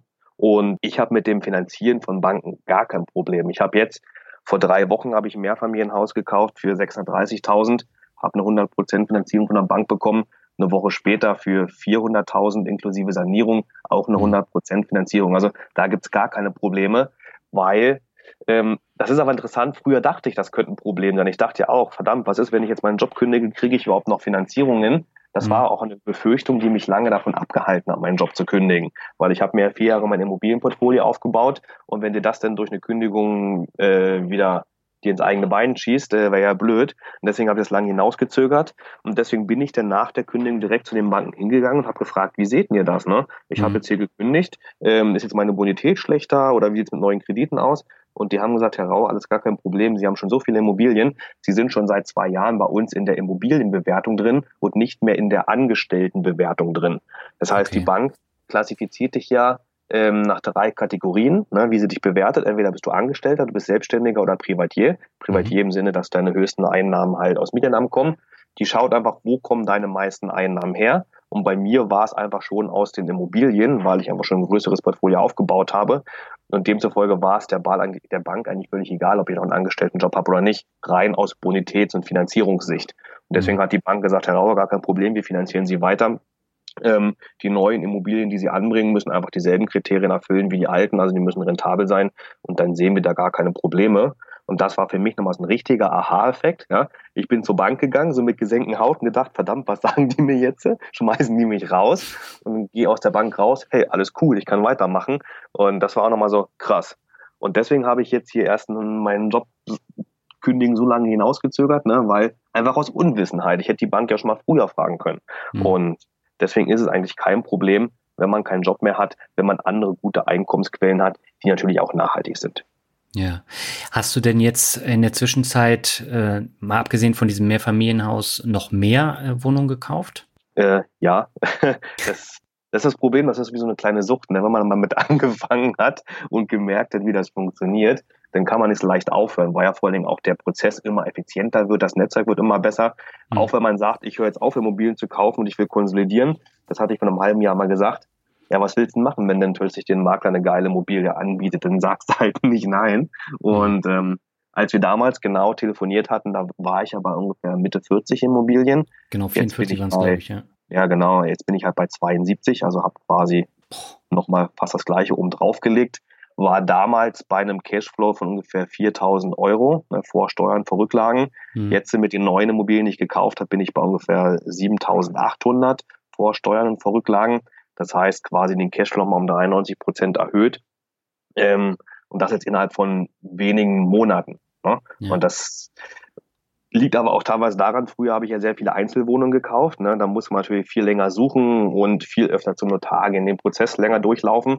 Und jetzt habe ich halt mich mehr auf Mehrfamilienhäuser spezialisiert, habe halt ein Haus gekauft mit äh, mit sieben Einheiten, eins mit neun Einheiten, eins noch mit zehn Einheiten und da kommt dann halt in der Masse auch immer gleich viel mehr mit rum. Und wage mich jetzt ein bisschen auch auf neues Terrain. Ne? Früher habe ich immer nur Wohnimmobilien gekauft mhm. und ähm, jetzt habe ich auch mal eine Immobilie gekauft, wo ein bisschen Gewerbe drin ist. Also eine Immobilie, da ist unten eine Pizzeria drin und ein Handyshop, ähm, hat aber eine sehr gute Mikrolage, also da sehe ich kein Problem, auch jetzt nicht im Rahmen von Corona. Mhm. Und ich habe jetzt auch mein erstes Sanierungsobjekt. Früher habe ich ja immer geschaut, dass das Objekt tiptop in Ordnung ist oder dass halt nur Kleinigkeiten zu machen sind.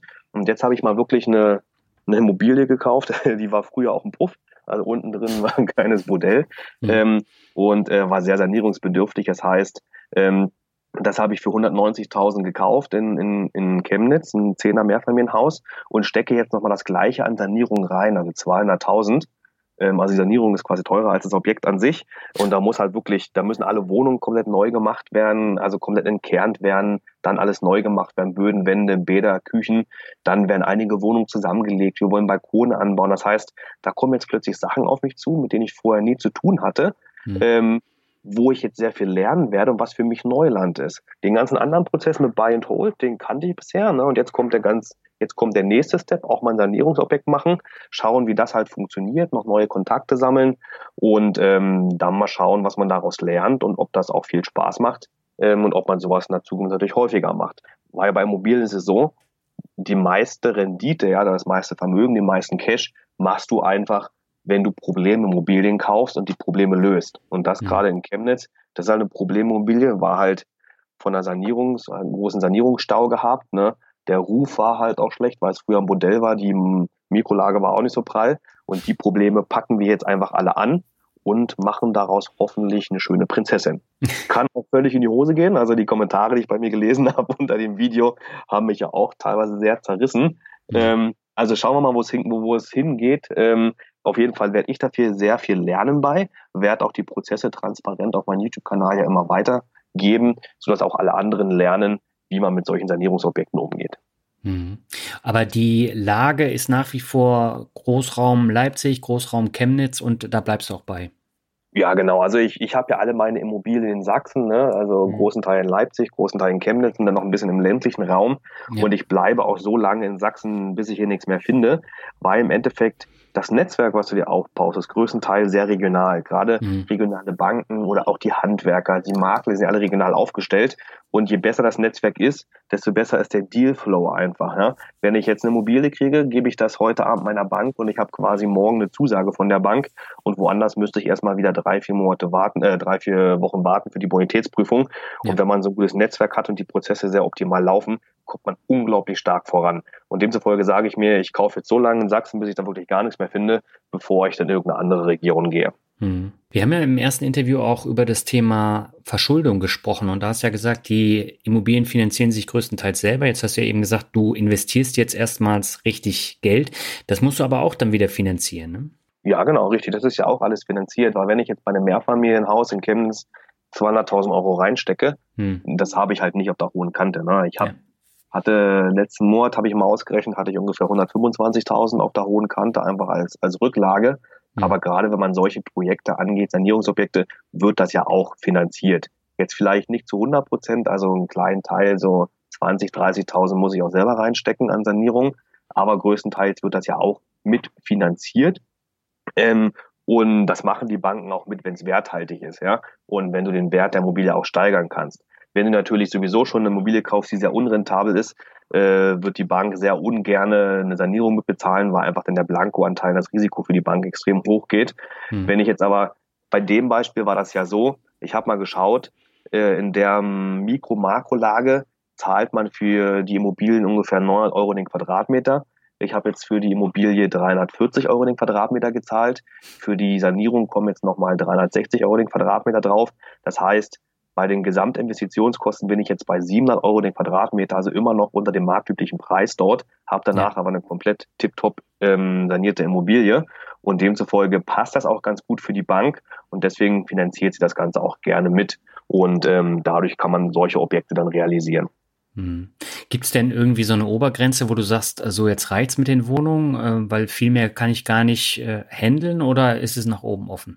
Ähm, also das Modell, das System, was ich mir aufgebaut habe, ist ja das Schöne, es ist ja skalierbar. Mhm. Ich will nicht sagen ohne Ende, aber sehr weit skalierbar, weil ich ja gesagt habe, ich will nicht ins neue Hamsterrad, ins Immobilienhamsterrad reingehen, mhm. sondern ähm, will den ganzen operativen Kram outsourcen. Also Renovierung, Neuvermietung, Besichtigung, ähm, alle diese Sachen, die ja quasi Zeit kosten, die habe ich outgesourced. Und ähm, demzufolge kümmere ich mich ja nur um die Neuakquise und das und das Controlling, ja. Und da ist es eigentlich völlig egal, ob du jetzt 10 Immobilien, 50 oder 100 Immobilien hast, weil das Operative ist ausgegeben und ja. alles andere, sage ich jetzt mal drumherum, das Controlling in meiner Bestandspflege sind nach wie vor also 10 bis 15 Minuten pro Woche. Also das hält sich stark in Grenzen. Und selbst wenn das irgendwann mal überhand nehmen würde, kann ich auch mal sagen, ich stelle mir jemanden ein. Ja? Gerade mhm. jetzt im November werde ich die erste Person einstellen, ähm, die sich dann bei mir ein bisschen um Buchhaltung kümmert und auch um Mieterpflege kümmert, ähm, die sich auch ein bisschen bei mir in mein Business mit einklingt. Und wenn man dann jemanden hat, der solch, einem solche Arbeiten abnimmt, hat man ja auch wieder viel mehr Kapazität, um weiterzumachen. Und ja. demzufolge vom Machbaren gibt es eigentlich keine Obergrenze. Die Frage ist nur immer wirklich, will man noch mehr machen? Ne? Will man mhm. noch weiter Immobilien kaufen? Will man mehr Vermögen aufbauen? Braucht man mehr Cashflow? Will man mehr diversifizieren? Und da muss man ja eigentlich überlegen, was will man? Und ich habe jetzt nicht das Ziel, irgendwie, was ich was, Milliardär zu werden oder tausend Wohnungen zu haben. Mein Ziel ist ja eigentlich, möglichst viel Freiheit zu haben. Ähm, und da geht es bei mir auch in eine gute Richtung. Ähm, ich habe mir zum Beispiel einen Tag pro Woche extra frei genommen. Also der Mittwoch ist bei mir frei, mhm. ähm, wo ich sage, da mache ich bis auf abends ein, zwei Telefonate eigentlich gar nichts. Und so habe ich dann quasi schon Mittwoch, Samstag, Sonntag drei freie Tage pro Woche. Und ähm, in Zukunft kann ich mir vorstellen, dass es vielleicht auch mehr wird, ja, dass man vielleicht mal noch einen weiteren Tag mehr macht, weil diese Freiheit ähm, wirklich ja zu sagen, ich kann machen, was ich halt will, ähm, das ist mir wirklich am meisten wert, viel mehr wert, als jetzt am Ende noch ein Tausender mehr zu haben. Mhm. Und äh, das heißt aber zusammengefasst, von Corona hast du nicht viel gemerkt in deinem Business jetzt? Äh, doch, sehr viel, aber im positiven Sinne. ähm, weil das ist, das ist das Interessante. Ähm, durch Corona ist vielen Leuten ja erstmal bewusst geworden, wie unsicher eigentlich dieses Angestelltenleben ist, dieses Karrieremodell, was uns ja mal als sicher verkauft wird. Ja? ja? Weil so viele Leute haben jetzt da ihren Job verloren, sind in Kurzarbeit, haben unsichere Zeiten. Dabei heißt es ja mal, der Angestelltenjob ist sicher. Ne? Mhm. Und durch Corona haben sie gemerkt, nee, ist es halt nicht. Und deswegen fangen die Leute immer mehr an, Gedanken zu machen, was gibt es denn noch für Alternativen, ja? Teilweise, weil sie halt die Ängste haben, aber auch, weil sie die Zeit haben. Die Leute, die in Kurzarbeit sind, die im Homeoffice sind, die haben jetzt viel mehr Zeit, sich mit sowas zu beschäftigen. Und wenn sie sich mit dem Thema beschäftigen, wie kann ich denn noch Geld verdienen? Wie kann ich unabhängiger werden? Wie kann ich meine Altersvorsorge besser gestalten? Wie kann ich mir ein zweites Standbein aufbauen? Kommen sie dann zum Thema ähm, Immobilien, ja, oder Aktien oder Unternehmertum, wie auch immer, also überall, wo mhm. man noch Geld verdienen kann. Und das heißt, es sind noch mehr Leute auf das Thema Immobilien gekommen, was natürlich dann ja, wieder zuträglich für mein Coaching-Programm ist. Ähm, und dadurch habe ich sehr, sehr viel mehr Bewerber bekommen als vorher, mhm. respektive bin ja dann erst richtig äh, damit durchgestartet und demzufolge war das Corona für mein Business sogar eher zuträglich als abträglich. Okay. Ja, ist auch eine interessante Sichtweise. Also äh, die anderen äh, drei Gäste jetzt in dieser Podcast-Episode, ähm, die haben das so ein bisschen anders gesehen. Die waren dann auch teilweise äh, negativ betroffen. Du bist jetzt halt mal ein anderes Beispiel. Das finde ich eigentlich auch sehr gut. Ja, ähm, natürlich schwingt bei den Leuten immer mit, was ist denn mit Corona, wie ist denn der Immobilienmarkt? Ähm, es gibt natürlich auch einige Leute, die das halt ausreden, die sagen, oh, jetzt ist Corona, jetzt ist so viel Ungewissheit, äh, dann mache ich mal lieber nichts oder ich warte mal bis nach Corona, wenn die Preise sinken. Aber mhm. das ist Schwachsinn, ja. Ich meine, Leute, die so denken, für die kommt nach Corona die nächste Ausrede. Ja, es gibt immer einen Grund, warum man es nicht machen soll. Und äh, deswegen ist die Frage, begreifst du das Ganze wirklich als Ausrede, äh, um dich in deine kleine Komfortzone zurückzuziehen und die Füße mhm. stillzuhalten? Oder begreifst du es als Möglichkeit, mal was zu machen? Ja, zu sagen, okay, jetzt ist quasi eh alles am Arsch, jetzt gucke ich mal, wie ich es draußen machen kann. Ja. Ähm, und ähm, und die Leute, die das begriffen haben, die sagen, jetzt gebe ich Gas, ne, die sind natürlich unglaublich motiviert, die wollen Vollgas geben und sagen, Alex, ich habe jetzt Zeit, ich bin sowieso in Kurzarbeit oder ich bin gerade gekündigt, ja, jetzt habe ich Zeit, mich mit dem Thema Immobilien zu beschäftigen. Ähm, auf absehbare Zeit werde ich natürlich auch wieder einen Job finden oder es wird wieder mehr Geld geben. Ähm, und dann können wir richtig losstarten. Aber jetzt habe ich die Zeit für den Wissensaufbau, mich damit zu beschäftigen und deswegen will ich jetzt Vollgas geben und das rate ich auch jedem, weil wenn man jetzt nicht die Zeit nutzt, wo man mehr Zeit hat, sich mal zu beschäftigen, dann hat man sie später auch nicht. Hm. Ja, das ist richtig. Warum bist du jetzt aus der Schweiz weggezogen? War dir das zu teuer oder wolltest du unbedingt nach Deutschland zurück? Hm. Ja, das ist witzig. Also der ursprüngliche Grund, weil wir gedacht hatten, wenn ich jetzt ja ortsunabhängig arbeiten kann, ne, also mhm. in meinem eigenen Business brauche ich ja quasi nur meinen Laptop und Internet, ähm, kannst du ja arbeiten, wo du willst. Ja. Und dann bleibst du natürlich nicht im teuersten Land der Welt wohnen, äh, sondern ziehst irgendwo anders hin. Ähm, blöderweise, das fällt mir jetzt nach und nach auf, wir sind zurück nach Deutschland gezogen, weil ich gedacht habe, okay, hier ist das Leben günstiger. Ist es auch, aber hier zahle ich ja viel mehr Steuern. Ne? Ja. Ich meine, in Deutschland hatte ich da mit meinem Gehalt, was ich da hatte, ich hatte ja irgendwie 130.000 Euro Jahresgehalt gehabt, habe ich also 12 Prozent Steuern gezahlt, ne? was ja mhm. extrem wenig sind. Mit dem Gehalt bin ich ja in Deutschland schon, weiß nicht, bei 30, 40 Prozent oder so, ein ja. Vielfaches. Und da ich jetzt ja mit meinem eigenen Business auch viel mehr verdiene, zahle ich wahrscheinlich jetzt hier in Deutschland mehr Steuern, als ich Lebenshaltungskosten in der Schweiz gehabt hätte. Also das, das ist wahrscheinlich nach hinten losgegangen, aber das können wir auch mal gucken, wie sich das entwickelt und was man da für Schlüsse draus zieht. Ja. Aber nichtsdestotrotz haben wir gesagt, okay, wir ziehen dann zu meinen Immobilien, gucken mal, ob es eine Vorteile hat, was wir am Anfang schon angesprochen hatten. Mhm. Und außerdem ist es natürlich auch, ähm, du weißt ja, meine, meine Frau kommt aus Costa Rica und wenn man mhm. dann drei, vier Jahre mal in Deutschland gewohnt hat, dann bekommt sie auch eine Niederlass Nieder wie heißt das? Niederlassungsbewilligung und dann sind wir natürlich auch viel flexibler, was auch so Reisen und Arbeiten im Europaraum und Schengen-Raum angeht ähm, und irgendwann dann auch mal einen deutschen Pass. Mhm. Verleihst du denn jetzt noch deinen Porsche oder hast du den verkauft mittlerweile? Mm, nee, also das Verleihen, das hatte ich ja nur in der Schweiz gemacht, aber mhm. die Firma, die das gemacht hat, die wurde auch aufgekauft. Das heißt, äh, in dem letzten Monat habe ich ihn auch nicht mehr verliehen. Verkaufen wollte ich ihn noch zwischendurch, aber ja, wollte halt keiner kaufen, weil, weil zu teuer. Ich hatte natürlich mit dem, ich meine, ich habe den jetzt vier Jahre und ich habe jetzt schon fast 120.000 Kilometer drauf und das ist natürlich für einen Sportwagen viel zu viel. Ja, ich meine, die meisten Sportwagen in dem Alter haben so, was ich was, 20.000 Kilometer drauf, weil viele Leute die auch nur kaufen, um den in der Garage stehen zu haben. Und bei mir war es wirklich ein Alltagswagen. Ich bin damit auch überall hingefahren zur Arbeit, in Urlaub, meine Eltern besucht. Und demzufolge waren so viele Kilometer drauf, dass niemand den Preis bezahlen wollte, den ich aufgerufen habe. Und ich habe einen hohen Preis aufgerufen, weil ich ja zumindest meinen Kredit, den ich fürs Auto damals aufgenommen habe, damit abdecken wollte. Ne? Hm. Ich hatte ungefähr, weiß gar nicht, so 55.000 Euro Restschuld vom Kredit drauf. Also wollte ich auch 55.000 Euro haben, einfach um damit komplett den Kredit zahlen zu können. Aber die 55.000 Euro zahlt ja halt keiner mehr für den vier Jahre alten Porsche, der schon 120.000 Kilometer drauf hat. Und demzufolge habe ich es dann irgendwann aufgegeben nach einem Monat. Na, okay, gut, dann fährst du den halt jetzt so lange, bis er dir unterm Arsch wegbricht. ähm, aber es gibt auch Schlimmeres, als so ein Auto zu fahren. Und demzufolge ist es auch ein Luxusproblem gewesen. Das stimmt. Ja, Alex, dann äh, wünsche ich dir für die Zukunft alles Gute und hoffe, dass es alles für dich auch so klappt und äh, würde mich freuen, wenn du dann vielleicht irgendwann in einem Jahr oder so nochmal ein Update geben könntest. Ja, sehr gerne, machen wir sehr gerne, weil wir haben jetzt gemerkt, in einem halben Jahr kann sich schon so unglaublich viel verändern. Ähm, ja. Bin ich mal gespannt, was dann in dem nächsten Jahr passiert. Bei dir sicherlich auch. Du mhm. äh, bist, steckst ja auch voller Energie, voller Ziele und machst da jeden Monat große Schritte nach vorne. Also bin ich mal gespannt, wo wir beide im Jahr stehen und dann können wir gerne wieder ein kleines Interview machen. Alles klar. Ja, das war jetzt die etwas längere Folge 162. Ich hoffe, sie hat dir gefallen. Da steckt viel Abwechslung drin und ich habe bewusst jetzt wieder vier Gäste eingeladen, die schon mal im Podcast zu Gast waren weil man im Interview dann eben ja keine ausführliche Hinführung zu dem Thema ähm, benötigt. Also wenn euch das eine oder andere Interview von heute sehr gut gefallen hat, dann hört einfach nochmal die lange Variante, also die tatsächliche Folge nach. Das lohnt sich bei allen Vieren und ja, so ein, so ein 30-minütiges Interview würde sonst bei den normalen Folgen nicht so ganz reinpassen, weil äh, so ein Interview ja auch so ein bisschen Zeit benötigt, um ähm, die Person vorzustellen, um spezielle Sachverhalte zu erläutern. Und das funktioniert zumindest im Finanzrocker Podcast nicht in 30 Minuten. Und deswegen äh, müssen da tatsächlich dann auch Leute eingeladen werden, die schon mal zu Gast waren.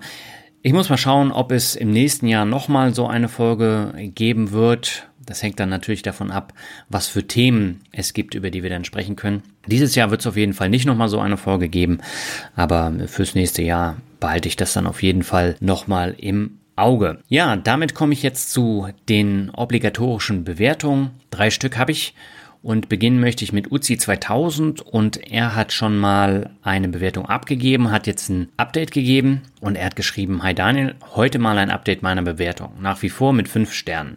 Die Folge 151 mit Dr. Stefan Juncker war das intelligenteste und beste, was ich seit langem in einem Podcast gehört habe. Und ich höre viele Podcasts. Das macht deinen Podcast wirklich unverwechselbar. Es geht nicht nur um Finanzen, sondern es wird auch mal rechts und links über den Tellerrand geschaut. Ich konnte aus der Folge viel mitnehmen und habe auch sofort das Buch gelesen. Danke für diesen Beitrag. Ich danke dir für das Update deiner Bewertung und ich bin ja nach wie vor auch der Meinung, dass die Folge mit Dr. Stefan Juncker sehr gut war. Da kam auch viel Feedback, aber äh, interessanterweise so die Durchhörquote war im Gegensatz jetzt zu den reinen Finanzfolgen ähnlich wie bei den Mixtapes nicht ganz so hoch. Aber ähm, ich bin voll und ganz zufrieden mit dieser Folge. Und es war tatsächlich auch mal etwas komplett anderes und das Thema Corona hat ja zu dem Zeitpunkt nahezu alle beschäftigt und deswegen war es mir wichtig, da auch nochmal drauf einzugehen. Die nächste Bewertung stammt von Jesus95 und er oder sie schreibt, super interessanter Podcast. Ich schreibe eigentlich nie Bewertungen, habe aber so viel Kritik an deinem Interview mit Marc Friedrich gelesen und gehört, dass ich einfach sagen muss, klasse Folge. Mega interessant, ein super Unterhaltungswert wie in fast allen Folgen. Sehr hohes Niveau, sowohl vom Inhalt als auch von der Tonqualität etc. Vielen Dank dafür. Und an die, welche Meinungen mancher Podcast-Gäste einfach nicht ertragen können, ihr müsst ja nicht alles kaufen, was die verkaufen. Lehnt euch doch einfach zurück und genießt die Show, die wir gratis bekommen. Ja, herzlichen Dank für das Statement. Ich hätte es nicht besser formulieren können. Und äh, es ist tatsächlich so, man muss sich auch mit Themen beschäftigen, auf die man eigentlich keinen Bock hat, äh, einfach um darüber reden zu können. Und das Thema Crash ist jetzt auch nicht wirklich mein Lieblingsthema. Und ja, also diese Folge, die war einfach ähm, ein, ein sehr extremer Pol und gehört zu den fünf erfolgreichsten Folgen in diesem Jahr. Und von daher, ich bin sehr froh, dass ich es gemacht habe, aber habe das Thema Crash Prophet jetzt auch erstmal für die kommenden, ich würde mal sagen, zwei Jahre durch. Ja, vielen Dank für die Bewertung und die letzte Bewertung für heute stammt von Kohlenstoff und er schreibt sehr vielseitig. Hallo Daniel, vielen Dank für deine Mühen. Du machst das prima. Der Finanzrocker ist mein Lieblingspodcast und hat mir sehr viele Anregungen gegeben. Mir gefällt gerade das, was viele kritisieren. Die Leute haben den Raum, ihre Sicht der Dinge darzustellen und müssen sich nicht verteidigen. Meine Meinung darf ich mir dann selber bilden. Weiter so. Ja, auch dir herzlichen Dank für die Bewertung. Ja, wie gesagt, das Thema Meinungsbildung ist ja enorm wichtig. Also jeder zieht ja was anderes aus den unterschiedlichen Interviews. Wir haben jetzt bei der Finanzvisier rockt ja ein Duell, was auch extrem kontrovers diskutiert wurde. Und äh, ich finde es wirklich interessant, wie unterschiedlich die Wahrnehmungen dann dazu äh, sind. Ähm, der eine findet äh, den besser, der nächste dann äh, die Argumente des anderen. Und äh, genau dafür machen wir das ja. Und ähm, und das ist beim Finanzrocker Podcast ja nicht anders. Und mir ist es halt wichtig, dass die Inhaltsqualität hoch bleibt und dass wirklich auch ein vielseitiges Interview entsteht, das nicht langatmig ist. Das lässt sich nicht immer vermeiden, aber gerade wenn es jetzt um Themen geht, die einen jetzt nicht so wirklich interessieren, beispielsweise Selbstständigkeit ist ja auch nicht für jeden etwas, aber äh, dass trotzdem so das Finanzthema dann im Mittelpunkt äh, stehen darf und dass ich mir dann eben über die Person, die interviewt wird, eine eigene Meinung bilden darf. Ja, an dieser Stelle nochmal ganz herzlichen Dank für die ganzen Bewertungen, die kamen in den vergangenen Monaten und auch Jahren. Ich bin jetzt wieder so weit, dass ich gar nicht mehr so viele Bewertungen habe, die ich vortragen kann. Deswegen würde es mich sehr freuen, wenn ihr neue Bewertungen abgibt oder eure Bewertung updaten möchtet. Vielleicht hat sich ja auch äh, etwas geändert an eurer Meinung. Vielleicht gibt es auch noch Verbesserungsvorschläge. Deswegen nutzt iTunes, um auf diese Art Feedback zu geben und unterstützt dabei das Thema finanzielle Bildung, denn nur so wird es bei iTunes deutlich sichtbarer, wenn äh, Bewertungen dann da sind. So, damit bin ich jetzt endlich am Ende dieser extrem langen Folge angekommen und sage danke für deine Aufmerksamkeit. In zwei Wochen geht's weiter. Dann habe ich wieder einen äh, Gast, der schon mal da war vor, ich glaube, äh, zweieinhalb Jahren. Das ist also schon ein bisschen länger her. Und da sprechen wir über zwei Themen, die momentan sehr ausführlich diskutiert werden. Nämlich zum einen das Thema in Sparstrategien und zum anderen das Thema Nachhaltigkeit. Und wie wir das vereinbaren im Interview, das hörst du dann in zwei Wochen. Bis dahin wünsche ich dir alles Gute. Mach's gut. Bis denn. Ciao.